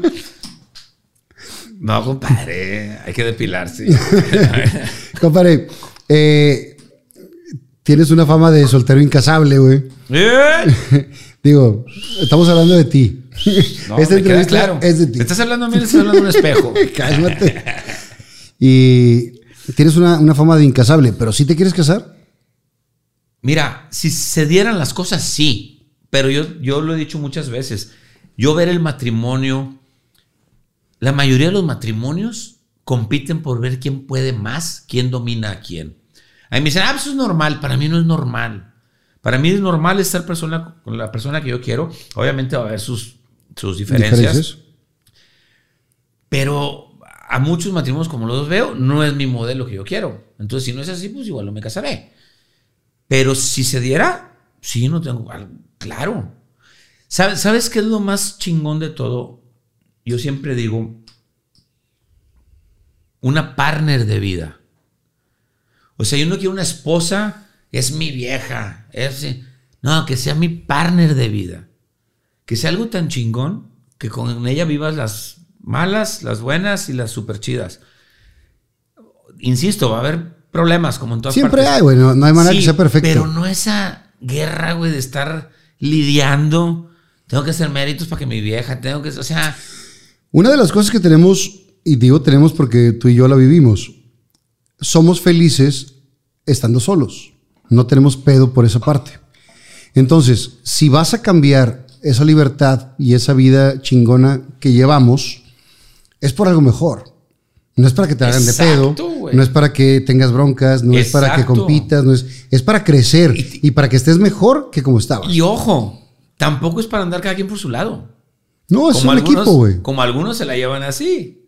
Ah, pues sales el martesito, yo salgo juevesitos y vete a saber para dónde. No, es, es como tú dices, o sea, para que sea algo mejor. Una de las cosas más chingonas de nuestra amistad es que tú has estado enamorado en algunas etapas, yo he estado enamorado en algunas etapas. Y cuando pasa eso, estamos dedicados a la novia. Sí. Sí, siempre. Sí, sí, Entonces, sí. yo la etapa esa que tú estuviste cuando diste el anillo a la chica, nunca te vi, güey. No. Y eso quiere decir que estás con madre. Exacto. Entonces, Y eso no significa que dejes de ser amigo. por supuesto que no, porque si te dejo de ver dos años porque estás muy feliz, al momento de verte otra vez, somos tan amigos como el primer día, güey. Claro, claro. El pedo es, si vas a otorgar tu libertad, es por algo que sea mucho mejor de lo que tienes. Bueno, exacto, como lo dices. Mira, yo siempre, yo siempre lo he dicho también. Muchas veces dicen, güey, te has ido de vacaciones solo. Uy, con madre. Y yo diría, pues si estás con la vieja que quieres y te la pasas chingón, yo prefiero irme de vacaciones con ella. Pero si no, no hay pedo, te vas solo. Y ha habido mujeres con las que he tenido etapas de esas que en ciertas partes, güey, es lo mejor del mundo. O sea, yo, por ejemplo, te puedo decir, este, ir al béisbol, pues no a todas les gusta, eso lo entiendo. Pero de pronto, imagínate que a la mujer con la que estuviera que le gustara, güey, pues yo Compartir prefiero- esa pasión está pues prefiero- chingona. Exacto, como yo compartir las de ella. También a mí me gustaría, si a ella le gusta, le tiene un hobby, un gusto, y yo compartirlo con ella, está chingón porque lo aprendo con ella y lo disfruto con ella. Pero todo el mundo se va por el otro lado del libertinaje. No, aunque tienes razón lo que dices. Yo tengo un hermano que, que, por ejemplo, me dice, no, güey, este, no, pues está cabrón, estar solo. Güey, No, no está cabrón, está con madre. hombre, yo, yo, Yo siempre he pensado que la soledad es un estado anímico y no físico. exacto. Hay gente que puede estar sola, como tú y como yo, que estamos con madre. Y que si quieres bajar en pelotas a prepararte un café, te bajas en pelotas a preparar un café. O si quieres salir con alguien, sales con alguien. Eh, Y Por hay, el gente, contrario, y hay gente que tiene una familia y se siente sola, güey. o que está acompañada y Tiene se siente sola prometido, sí, se siente y necesitan ponerse algo de marca para brillar y para sentirse presentes o tuitear algo o en Instagram publicar algo para sentirse que existen. Güey, no. Está cabrón ese pedo. Muy cabrón. Eh, no sé qué tan normal sea, pero digo, también lo platicaba, este, el, el, por ejemplo, ir al cine o si voy al cine solo, güey, yo me voy de vacaciones solo, me he ido de vacaciones solo. Quiero que me platiques una historia que la platicaste el día que estábamos en el cumpleaños de Nena, de la señora Nena Delgado, Ándale. que, que un día te habló Dios, güey. Ah, está con madre. Está con madre esa historia, fíjate. Em, yo hacía los programas con Silvia Carnevali. Ella es cristiana, es muy devota, mas no es ortodoxa. Es decir, ella está abierta a- y respeta a los demás. Y un día, dentro de los programas de la marca de Silvia Carnevali, ella metía programas religiosos que hablan sobre pues, cosas espirituales, ¿no? Cosas buenas que debemos de hacer, que no debemos de hacer, cómo sentirse mejor uno y demás. Y ese día hablamos de que cómo hablar con Dios. Entonces le dije a Silvia, le dije, oye, pero yo voy a preguntar, pues cómo es. Cualquier cosa. Pues sí, porque estaba un pastor con nosotros entrevistado. No, sí, tú dale. Entonces a la hora estar grabando le digo, oye, pues ¿cómo se habla con Dios? güey? O sea, porque yo pues decía, voy hablar con Dios. Pues sí, tú decir, pero ¿cómo estás seguro que estás hablando con Dios? Digo, a mí me han pasado muchas cosas, pero yo lo preguntaba también eh, en un plan del común, ¿no? Y, y le digo, este, me dice, no, es que nunca sabes cuándo te va a hablar Dios. Dios te puede hablar o escucharlo, o te pone algo encima, o X, o alguna señal que tú... Total, lo que tú dices, me voy de vacaciones solo a Cancún y supuestamente, bueno, yo me iba a ir con una amiga y a la hora de la hora me voy solo y les dije a la raza ahí de Viva la Vida, dije, no, me voy de retiro, me voy de retiro. Llego a Cancún y tuiteo que estoy allá. En la... me- se tardan en entregarme mi habitación y bajo al albergue. Me dicen, puede pasar a, a disfrutar ya de las bebidas y lo que quiera. Dije, bueno. Entonces yo siempre, un tip, cuando viajen, llévense un backpack. Aparte de la maleta, con un cambio para la playa. Entonces ya me la sé, güey. Entonces, oye, que la habitación no está. Está bueno, güey. Pon mi brazalete para subirme a todos los juegos. ¿no? Sin bronca. Este. Y, y, me, y ya me voy, me cambio, me voy al área de la alberca. Oye, compadre, lo primero que veo es una diosa, así, ¿no? Una trigueña preciosa, ¿no? De esas que dices, contigo me voy a Mi, casar. mi, mi gusto es así, o trigueñas, cabello oscuro, ojos bonitos, O güeras. o no, o blancas. Tiene que ser muy bonita güera para que me gusten las güeras, o sea, pero, pero las trigueñas, las hacía perladas, cabello oscuro me matan. Hoy la veo pasar así. Dije, princesa, ¿quién es esa? Y regresa, y regresa con un chavito. Este, Y dije, bueno, ya no, me- no era. No, ya no, porque no, dije, ya me ahorré los pañales. Ya tenía el Ya, chamaquito duer- como, ya duerme cuatro, parejo. como cuatro años, ya dije, ya, nada más va a seguir la hermanita. Total, este, ya pasa eso. Y cuando publiqué en Twitter, de rato me voy al cuarto, a descansar un rato para bajar a cenar y demás. Y me pone un cuate, un conocido. Oye, ¿andas acá, güey? Sí. Pues que nosotros también. Y de hecho íbamos a tener una fiesta, güey. No sabes tú dónde puedo conseguir, pues, este, pues algo. Algo acá para divertirnos. Juguetes para divertirnos, algo que fumar, algo que oler, o algo que meterse, ¿no? Total, le dije, pues no, güey, pues no, no, güey, pero. Le dije, pues tengo un amigo que tiene un restaurante acá, un bar. Le dije, pues si quieres le pregunto, güey, para ver si él sabe algo. Ah, está bueno. Total, compadre. Desde que apareció ella, cuando me fui al cuarto, dije, güey, o sea, lo primero que llego y la veo preciosa la chava, ¿no? Y pues yo no cerrado al chamaquito tampoco. Ay, pues, ¿qué, güey? Bajo a cenar. Llego a la barra, güey, así literal. Escojo mi mesa, es que está en la mesa. Voy por mi plato, me llego a la barra. La primera persona que se pone a mi lado es ella. Dije, no puede ser, cabrón. Y a los tres segundos llega el, el esposo con el chamaquito. Sí tenía marido. Sí tenía marido. Pero yo no lo sabía y creía que era mozuela y me la llevé el río. No, pues sí tenía marido.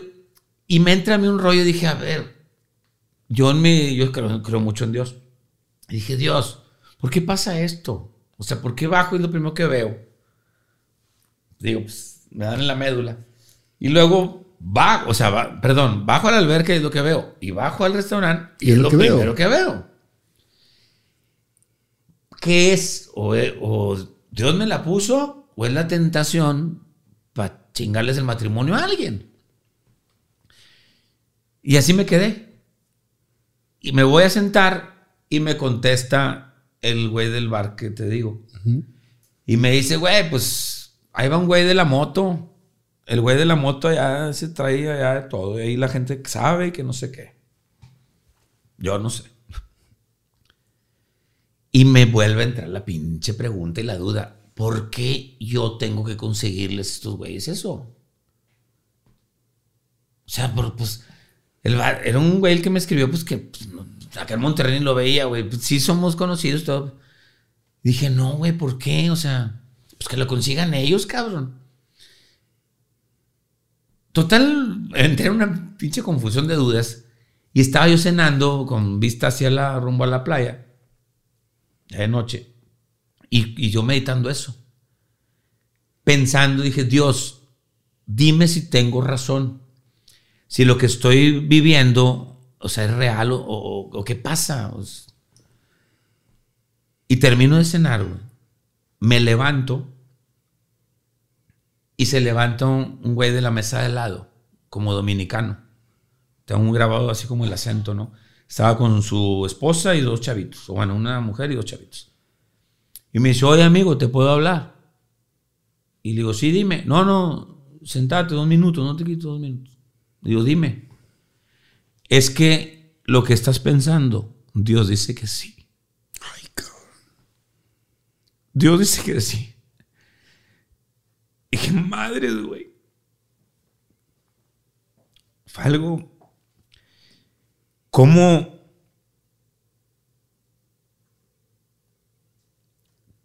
¿Cómo en ese momento? Pero justo, como yo hice la pregunta, dime si tengo razón. Me dice, dice que sí, que tienes razón. Y que Él te quiere mucho y que quiere que estés con Él. Ay, madre. No sabes cómo me puse. Le dije, ¿por qué me dices eso? Me dice, él me mandó que te lo dijera. Y le dije, guau, pues, gracias. Me fui a mi cuarto, güey. Me quedé acostado. Pues yo creo que 40 minutos, una hora, güey. Sin saber qué hacer, sin saber, sin tener explicación. Dije, ¿qué fue lo que pasó? Insisto, yo creo mucho en Dios. Ya me han pasado algunas cosas, pero algo así, tan directo, nunca. Y a veces uno pues, se deja llevar por las... Yo te voy a decir que no creo en las iglesias, creo en Dios. Soy católico de nacimiento, pero no creo en las iglesias. Y nos dejamos a veces llevar por el fanatismo, o por lo que dice la gente, o por el deber ser, o por lo que le parece bien a la sociedad. Y eso no existe. Existe lo que uno crea. Para ser bueno, no necesitas pedirle, permiso a nadie. Y para ser malo tampoco. Pero si tú quieres tener un corazón sano, si tú quieres tener un espíritu sano, una familia sana, una persona sana, sé bueno y haz el bien sin mirar a quién. Y eso es lo que yo he aprendido, eh, pero con esta experiencia sí me quedó claro, pues que definitivamente algo está ahí, que para mí es Dios. Y, y cuando, cuando te dan una respuesta de esa manera, tan directa, tan cruda, pues ¿qué te puedo decir? Es mágico. Es mágico y maravilloso. Ya pegaron las cartas blancas. No, no, no. No, no, la verdad. Y, y yo te la he contado y de hecho, este. Sí, ese día estábamos el padre Juanjo, Miguel Ángel, Parca, tú y yo, y platicaste esa historia con el padre. güey. Y lo he contado este, muy pocas veces, muy pocas veces, mucho menos En en, cámara. los medios, en cámara.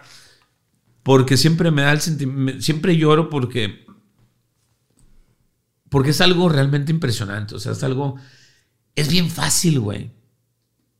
Si la volteamos, la chava guapa, pues tirarle rollo. Yo decía, imagínate, yo no sé si el güey, eran como ucranianos o rumanos o rusos, no sé. Yo no sé si al güey le costó un chingo llevar a su familia de viaje para que venga un pendejo soltero y te cague tus vacaciones. Y no necesita venir de tan lejos. A veces lo hacemos aquí. Entonces, no es necesario, cabrón. Mujeres guapas hay un chingo. Y la tentación, pinche, siempre está. ¿Tú crees en el bien y el mal, el, Claro. el cielo y el infierno? Pues no sé si como tal cielo y infierno, que suena así como muy romántico, eh, como nos lo pintan algunas religiones, pero sí creo en el bien y el mal, claro. Claro. Claro, yo creo eh, que cada ser humano tenemos la capacidad de hacer lo que queramos. El libre albedrío. El libre albedrío sí, siempre y cuando no afectes a terceros. Es decir, yo para estar bien, yo no necesito hacerle daño a nadie. Y yo a veces a la raza le digo, digo, yo no creo en las iglesias, pero yo les digo, yo creo en Dios, no creo en las iglesias, pero una manera de, independientemente de la religión que seas, por ejemplo, los mandamientos, que en teoría supone que no fueron 10, fueron más y demás, si están retocados o no están trastocados por Constantino, lo que tú quieras, son buenos, güey. Sigue los 10, una semana, como tarea o como prueba, a ver si podemos. Y está cabrón. Yo que en general es, es un manual del ser bien. Exacto. Exacto. Y para el ser mal, mm. muchas veces la gente no se pone a pensar. Cualquier individuo puede agarrar una pistola y hacerte un desmadre ahorita en un centro comercial, Por supuesto. en un semáforo. Nada más que no lo hacen porque no se atreven, porque no todos son malos, porque necesitas estar malito de la cabeza o ¿Tú, drogado. ¿tú sí crees que hay gente buena y gente mala? Sí. ¿De Sí. nacimiento o se convirtieron? De nacimiento no creo. Yo creo que se convierten en el sentido de lo que viven. A veces, una vez, una vez capturaron a un narcotraficante en, en Tamaulipas eh, que había asesinado creo que más de 200 personas o 300 personas. Y, y cuando veías la vida de él, ¿Entendías? Dices, no mames, güey. Era una persona que lo abandonaron sus padres a los creo que 7, 8 años.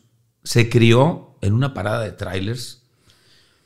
No digo que los traileros sean malos, sino me refiero, pues de niños todos ocupamos un papá y una mamá de preferencia.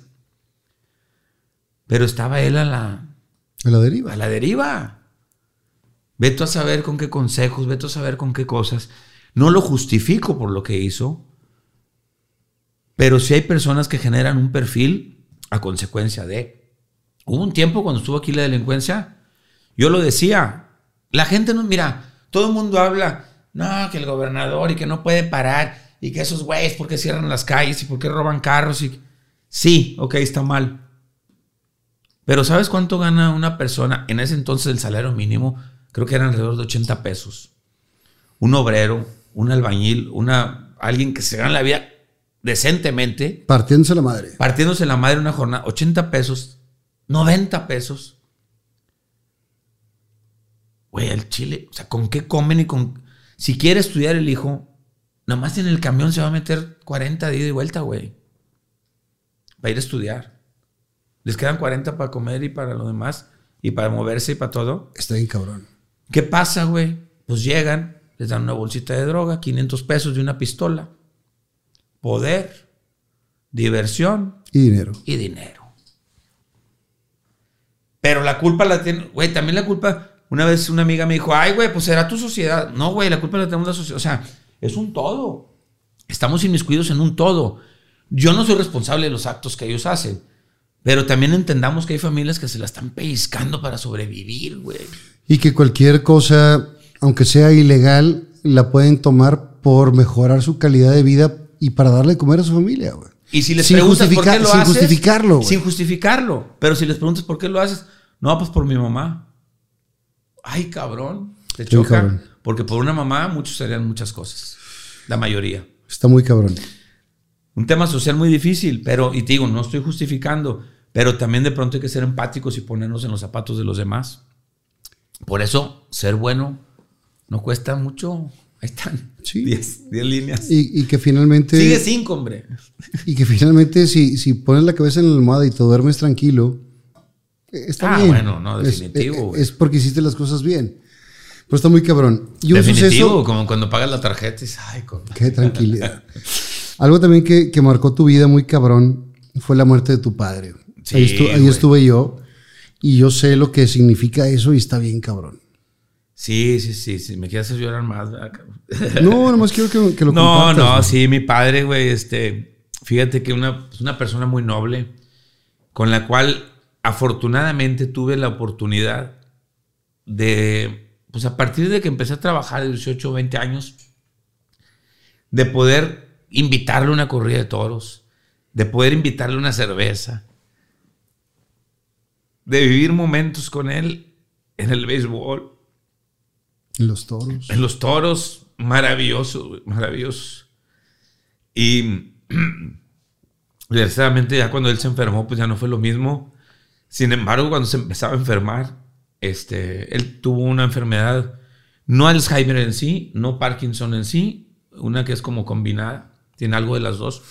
Por una enfermedad degenerativa. Sí, eh, sí que le duró como unos seis años, siete años. Pero cuando empezaba y que mi mamá decía es que está mal, está mal, está mal, fuimos a. Con, venía el Juli a Cadereyta, güey. Y yo le dije, vamos a ir, era viernes, creo. Paso por ti a las 4 de la tarde o las. Sí, porque la corrida creo que a las, a las 6. No, hombre, o sea, mi jefe estaba de las 3 y media.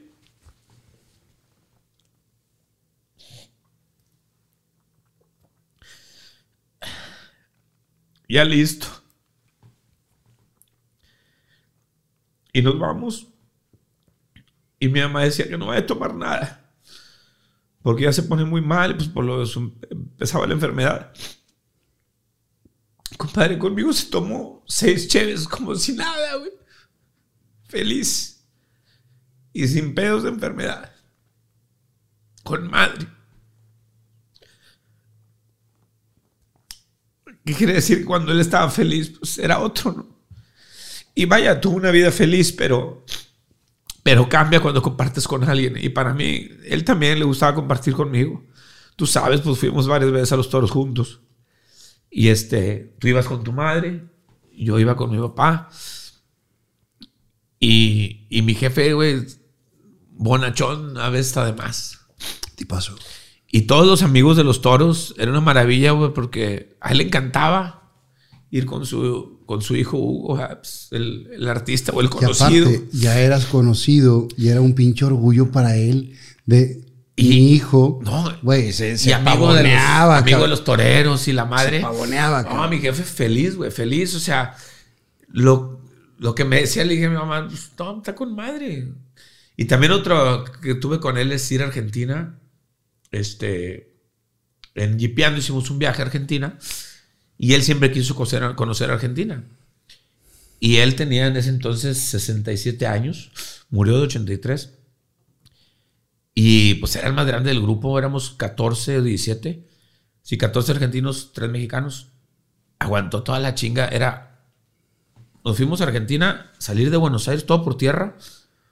Buenos Aires, al norte, Bolivia, Perú, Chile. Más de 10.500 kilómetros en un mes. Este. Una chinga. Y mi jefe feliz, güey. Feliz. Y sí, no, este. La verdad es que cuando tienes a los padres, sea papá, mamá en vida, disfrútenlos. Es, es una. Cuando tú y yo estábamos chavos, nos encantaba salirnos el fin de semana de fiesta, güey. Porque no tenemos esa conciencia y pensamos que los papás van a ser eternos y que siempre van a estar ahí y no tenemos pedos. huevo. Si pudiéramos regresar el tiempo, ¿cuánto tiempo hubieras dedicado más a tus padres en vez de salirnos del pedo a la fiesta o con viejas, güey? Fíjate que, como lo dije hace rato, afortunadamente, yo, mi papá siempre fue muy seco de niños. Mi papá nunca me, me dio un beso de grande. De niño yo no recuerdo. Y como dije, afortunadamente yo a los 20 me ocupé de estar con él también. En los fines de semana, cuando andaba en el pedo, o sea, también le dedicaba a mi, a mi, a mi papá sobre todo. A mi mamá se lo dedico ahora. Pero a mi jefe, este, sí alcancé. Tienes mucha razón. Porque muchas veces uno anda en el desmadre y pues no ves.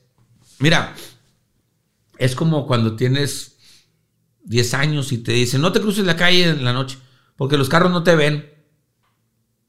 Y pues para empezar, pues los carros no te ven, el que va manejando. Pero uno dice, ¿cómo traes la vista nuevecita, güey, clarita? ¿Cómo no? O sea, no, no entiendes cómo eso que te dicen, porque pues, tú ves perfectamente. Cuando llegas a los 40 y ves que vas con las luces prendidas del carro y de repente entre la... Así, no ves a alguien, güey.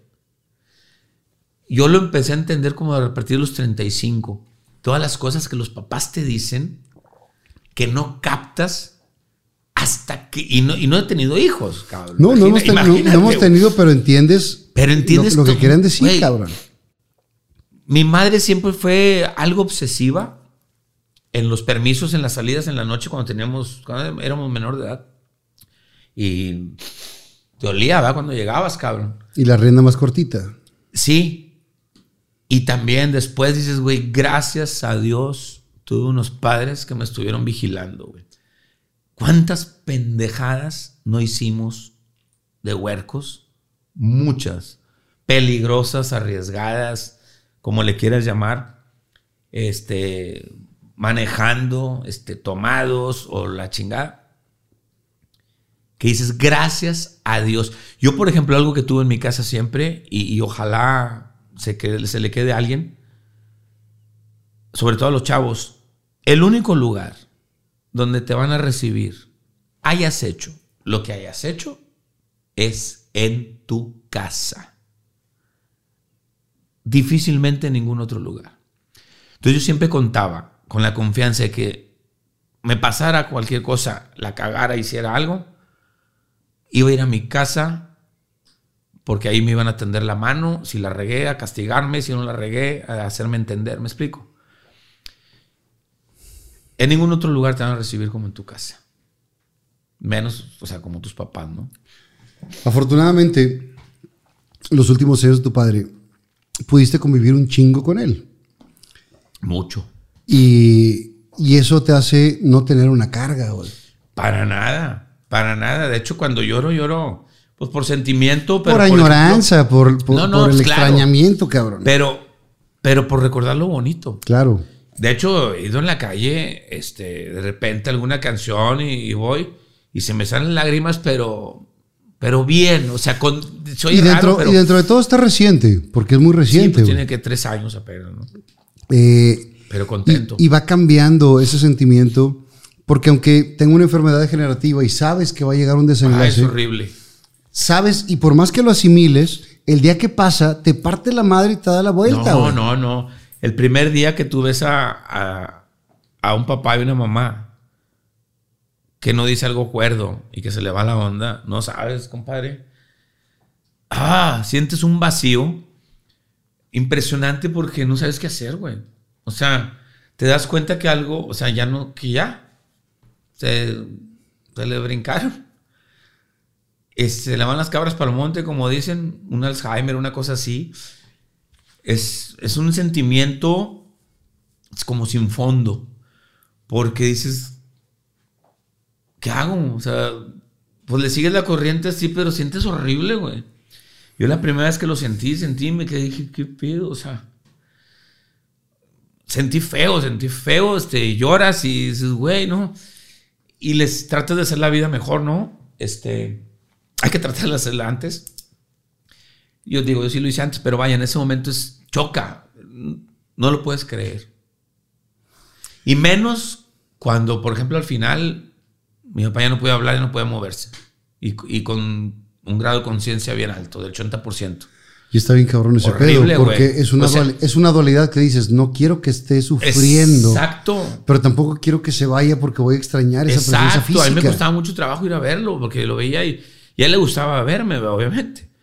Pero, pero ya cuando pueden decir si quiere dulce o salado, si quiere un té, si quiere un café, si quiere. Está bien cabrón. Horrible, güey. Horrible. Y ya cuando ni siquiera puede este, señalarte algo, o sea, ah, no, no, es, es feo. Pero en la, en la cuenta tú quedaste en ceros, tú no debes nada. No, no, este, no, yo quedé bien con mi papá. Y, Está chingón. güey. Y este, sí, sí, claro, güey. O sea, el, el haber vivido, por eso insisto, y como tú dices, tienen tiempo antes, háganlo antes. Cuando vives tiempos con tus padres, así de, no de amigos, porque no es tu amigo, es tu papá o Y es tu así, mamá. y así debe ser. Tengo un clip de, de la entrevista de Ana Valdés donde dice, yo no puedo ser amiga de mis, ami- de mis hijos, porque mi deber es educarlos, Exacto, es sí, crearlos no, a que sean independientes, autosuficientes. Después, cuando lo sean, ya podremos ser amigos. Exacto. Pero yo voy a rendir cuentas ante Dios. Es lo que dice ella. Si tienes una responsabilidad y, y- y te digo, tú tampoco lo puedes ver como tu amigo, tienes que tener un respeto, cabrón, es tu jefe o es tu mamá. y eso ha cambiado en los últimos años, güey. Pues mal, yo no sé por qué, digo, pero. Y de nuestra generación, fíjate, la que también lo ha aceptado mucho. O sea, los que ahora son padres, pues de nuestra generación. Y una vez le puse en un grupo, este, porque critiqué eso de que para esto el celular, esto la tablet, esto la... No, güey, nadie. O sea, de un grupo como de 60, nadie me contestó. Y al otro día me contestó uno, sí, pues, pues, tú porque no tienes hijos. Puta, pues qué fácil. ¿verdad?". Pues sí, güey, pero yo lo veo. También, también a veces de afuera se ve las cosas más claras. Claro. Y, no necesitas vivirlo para, para poder hacer eso. No, no, no. Compadre, podemos estar platicando todo, toda la noche, como lo hemos hecho varias veces. y arreglamos el mundo y la Dale hasta chingada. las 6 de la mañana. Que, que se funda el valero. No será la primera vez. ¿Qué vas a hacer, Pero ahorita vamos a terminar porque ya la gente se tiene que dormir. Ya son como las 11 y pelos de la noche. A la madre. Entonces vamos a, a sacar las cartitas. ¿Y esas cartas qué o qué? Hay preguntas. Hay jokers también. Si me toca un joker a mí, te puedo preguntar cualquier cosa, aunque sepa que no debo preguntarle y me la contestes. No, pues es que. Si te sale un corres, Joker- Corres el riesgo de que en la respuesta vayas incluido. Si te sale un joker de este lado, puedes preguntarme lo que tú quieras, compadre. Y si sale aquí en medio, pues cada quien se pregunta. Pártela, compadre, para que veas que no hay trácala aquí. Nada, así como la del mago. ¡Mago! Saludos al mago. Una para ti, una para mí y una para los dos. Arranco yo. ¿Has estado con la ex de algún amigo? A. Sigue siendo tu amigo. A. Se enteró. ¿Has estado con algún amigo? Sí. ¿Sigue siendo tu amigo? Sí. ¿Se enteró? Mm, No. O sea, tú mismo la contestas. Esta es la mía. Tú contestas esa. Ah, pues, ¿Sabes imitar la voz de algún famoso? Una vez estuvimos en Monclova, Coahuila. Saludos a toda la raza de Monclova. Estábamos haciendo la obra de Barney, güey. Barney. Hicimos dos obras. Si las gotas de lluvia fueran de chocolate, me encantaría estar ahí, Oh, sí. abriendo la boca para saborear. Pero Ah, cuenta ah, lo ah. demás. Ah, ah. No, de la, de la, del trío Galaxia no vamos a platicar. Del trío Galaxia no. Vaporel, Gravitani y Meteorix. No vamos a platicar de un famoso, no decimos quién. pero Ah, pues, ¿Pa' que qué, no, verdad? No, ¿para qué salen los cuentos ahí? Corretea de Monclova. Pero hiciste ese día la voz de quién? De Barney. De Barney. De Barney yo hice BJ. Bueno, es el- que hacía el payaso te por ocho. ¿Cómo se llama ese? Masturbino. que le decíamos, que le decíamos mi compadre y yo, Germenio Masturbino, el payaso de Morocho. Masturbino, el payaso por ocho. No vamos a decir que mi compadre Rodrigo Vidal que nos acompañó en Monclova. Ay, no, no, no. Saludos a Monclova. Pero bueno, si haces, si haces un chingo de voces, güey. Pues, este, pues básicamente esas, pero sí, sí hago, sí hago otras. Bueno, eh, o sea, he hecho doblaje, pero son personajes auténticos. güey. Y este para los dos. Si un amigo o familiar hiciera algo ilegal, ¿lo entregarías a las autoridades? Madres.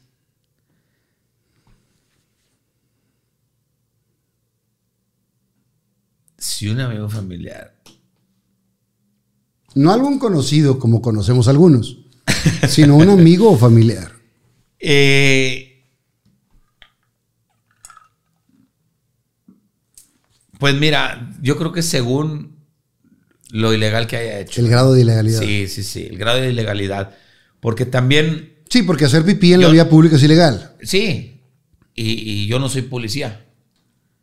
Entonces, no es mi jale. Sin embargo, en alguna situación hubiera algo crítico, pues depende de quién se trata, igual y sí. Yo también creo que depende del nivel de ilegalidad. Si es una persona que mata Sí. a otra, por supuesto que sí, güey. Hay cosas que no se aceptan. Sí, hay cosas que no, hay, que no son negociables. Un secuestro, un abuso. Una, una cosa fuerte, un abuso infantil, una cosa así. Sí. Pero si es una falta menor o algo que no pasa de ahí, Exacto, exacto. Sí, pues te digo, según el grado de ilegalidad. totalmente. Compadre, te quiero hacer un regalo el día de hoy. ¡Sácalo! Varios, varios, Varios. varios. Varios. Yo también traigo varios. El primero de ellos es gracias a mi compadre Armando Alanís, eh, Acción Poética, Gracias. que gracias. hizo eh, este movimiento hace más de 25 años, Con madre ese güey. ¿verdad? que se ha eh, expandido a más de 40 países, güey. No, ahorita chingón. Y está con madre, porque al principio era ilegal. al Sí, principio pues era pintaba, graffiti, era pintaba vandalismo. y lo levantaron dos, Era tres veces. Sí, güey. era varias O veces. varias. Era vandalismo. Y, y ahora se ha convertido en un movimiento poético a nivel eh, latinoamericano y ha jalado muy chingón.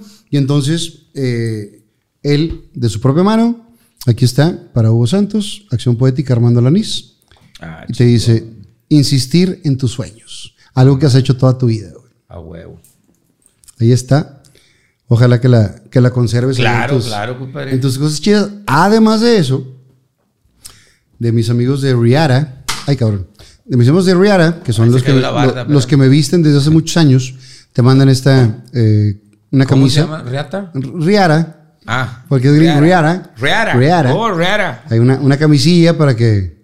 digo, Ándale. nunca nos cae mal, compadre. No, no, pues para nada. ¿Qué dice ahí, güey? Y menos si es de calidad. Dice Hugo. Dice Hugo, estamos muy contentos de que formes parte de la familia Riara. Riara. Queremos darle a todos tus seguidores un 30% de descuento válido todo el mes de febrero. Ah, está con madre. No, pues yo lo voy a aprovechar todo. Chingón, para que lo pongas ahí. Y aparte, alguien que de mi casa te quería un chingo, platicabas mucho y demás, era mi jefa, güey. Platicaste Claro, muchas veces con ella. Claro, Tuviste claro. pláticas muy chingonas, interesantes. Con madre. Y entonces te quiero regalar una playera, güey, De mi mamá. Para que la, la tengas Qué también ahí chingón. y la recuerdes, compadre. En serio, digo, es algo muy, muy importante también porque han de saber que, que pues nos juntábamos mucho y pasaba por Fer, pasaba por ti, güey, cuando íbamos al teatro infantil y estabas jetón todavía, cabrón. Y me quedaba a almorzar con tu mamá y una vez fui y este, no estabas y, y me quedé platicando con... No, era maravilloso. Y luego una vez que te dijo, este, no me acuerdo, ah, pues la de Barroco, ese no. Que te dijo, me gustó más Hugo, porque no sé qué. Sí, pues tú, tú estás posando mucho, cabrón. Y este cabrón trabado así, chinga. No, no, tu, tu madre una mujer maravillosa, yo la quería mucho y, y qué bonito, digo, tener un recuerdo de ella de esa manera. Aquí está, compadre. Excelentes pláticas con tu madre. Pues yo también te traje, compadre. A ver, ¿qué trajiste? Déjame, lo voy a poner acá para que no se... Esta, esta te la voy a regalar. Está chingona, Es la única que tengo. Esta camisa de Yipeando, así como la debe estar algo madreada. Con esta fui subcampeón nacional. Con esta recorrí seis países, incluyendo México. Estuve en el segundo evento más importante de 4x4 en Estados Unidos, que es el Chile Challenge, con esta camisa. Recorrí Argentina, Bolivia, Perú y Chile con esta camisa. Y, y te digo, bueno, pues gran parte, casi un poquito más de la mitad de México, de un proyecto que fue tan chingón y yo esta camisa la tenía guardada, tiene 18 años guardada. Qué chingón, compadre. Te la regalo, compadre, con todo el cariño y te la regalo, güey, porque sé que eres tú, cabrón. Sí, por supuesto. Si fuera otro, Y, no la y te voy a regalaba. decir algo. Si me muero primero yo, aquí mi dejado se encarga de regresártela. Me- exacto. Si te mueres primero tú, me la quedo yo de museo, güey. No te preocupes, pero este. Está chingón. Pero en serio te la regalo porque sé que eres tú Y aquí estará, y güey. que la conserves porque neta es algo, algo bien chingón. Era Chingo de gracias. la camisa oficial. Teníamos dos, una la perdí, nomás me queda esa, nomás tenía esa. Y te digo, eh, para mí vale un chingo. De hecho, tengo las botas Y también para mí también, compadre. porque pues, recorrí gran parte. Y, tengo Y nada más para, para que la gente sepa el nivel de, de, de amistad que tenemos, güey. Porque lo que vas a enseñar está muy cabrón. Tengo un regalo. Esta no la había visto, pero lo que, lo que sigue está muy cabrón. Tengo un regalo Que de hecho era, era tuyo, güey. Es mío. tuyo, güey. es tuyo.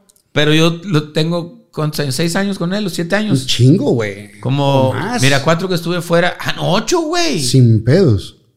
Ocho, nueve años que tengo con él. ¿Dónde lo, lo saco para acá o para dónde lo Sí, saco? pa- O aquí arriba. Hace muchos años mi compadre tenía un personaje que se llamaba él, A ver si se puede. Eh, don Atanasio. mm, Don Atanasio, Quiero que que hacía un, un norteño, un ranchero. Quiero que se vea aquí lo que dice ahí. Ve, ahí está con, con esas cintitas que se, se imprimían. sí. ¿Qué dice ahí? Rómulo Lozano. En este estuche, miren lo que vamos a sacar. Miren lo que vamos a sacar. Dale a pegar aquí. Tan, tan, tan, tan. Este acordeón maravilloso que era de don Rómulo Lozano. Compadre, hoy te lo traigo de regreso y de regalo. Habíamos platicado un chingo de veces de, de ese acordeón. Mira Porque cuando ibas a hacer ese personaje me dices, compadre, ¿no tienes un acordeón? Le digo, tengo uno de mi jefe, güey. Me dices, préstamelo porque yo estando en Televisa, güey. Sí. Yo estando en Televisa, tú estando en multimedios. Aquel. No, nada, que aquel me vale madre, güey, no está invitado además. Eh, yo estaba en Televisa, tú en multimedios, te la presté para un personaje que hiciste. Claro. Un, un recuerdo de mi padre que era su acordeón con el que tocaba y la chingada. No, y así lo he cuidado y jala, funciona y todo. Digo, este, está en excelente estado, pero sí, este, lo tuve guardado, te lo quise traer hoy. Pues es un momento especial para que lo tengas de regreso. Y yo creo que amerita también estar por aquí en el área de los regalos. No sé si quepa, pero Que sea- por lo pronto ya, ya, ya regresó, güey. ya Algo tranquilo. por lo pronto ya regresó. Y sabes que hubo una anécdota. Hubo, ah, hubo unos, unos albañiles en la casa hace un tiempo. Y lo tenía yo guardado. Y leyeron que decía Rómulo Lozano. Y un día me dice, oiga, ¿es de don Rómulo Lozano, Rómulo Lozano? Le digo, sí. ¿A poco de don Rómulo? Sí, de don, don Rómulo Lozano. Y me dice, es que, güey, a veces cuando andamos aquí, se oyen ruidos. Ay, de su que escuchaban cosas ahí, movimientos, pero no, yo creo que haber sido mi jefe. Y, y han dicho en multimedios que se escuche y la Sí, chingada, de pero hecho, de hecho hay anécdotas, historias que Hay muchas gente que historias, hasta que lo han visto, que lo, han- que lo escuchan, Sí, que su no. voz. Compadre, te quiero agradecer un chingo y espero que Hombre, no sea yo la más. primera plática porque podamos platicar muchas horas como lo hemos hecho. Y gracias por abrir tu corazón y que la gente te conozca de otra manera, güey. Claro, claro, compadre. Siempre es importante contar con personas como tú, como amigos, como carnales. Sabes que lo somos. Y, y yo te dije, yo contigo, yo aquí me abro como sea de lo que sea y lo que quieras preguntar. Vamos a contar eh, en la siguiente. Puras historias de pedas. Puta, ¿Neta? Con esas tenemos. No, hombre, no, no acabamos, imagínate. Con esas tenemos. Gracias, compadre. Gracias a ti, Se te quiere. Salud, gracias, compadre. Fernando Lozano presentó a Hugo Santos. Viva Aerobús. Pest Busters. Chocolate Muebles. Las Malvinas. Gasolín. Presentó.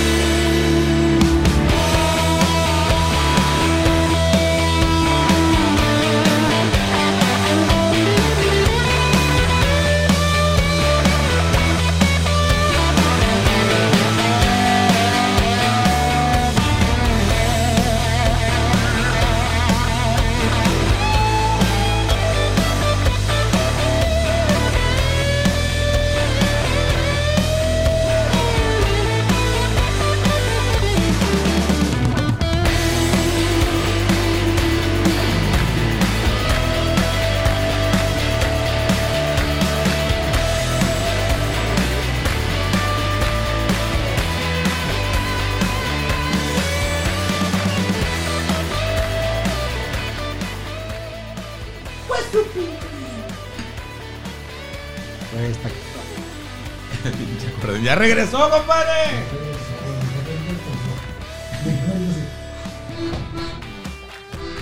Ten- Güey, hasta, hasta grabé unos TikTok con él, güey.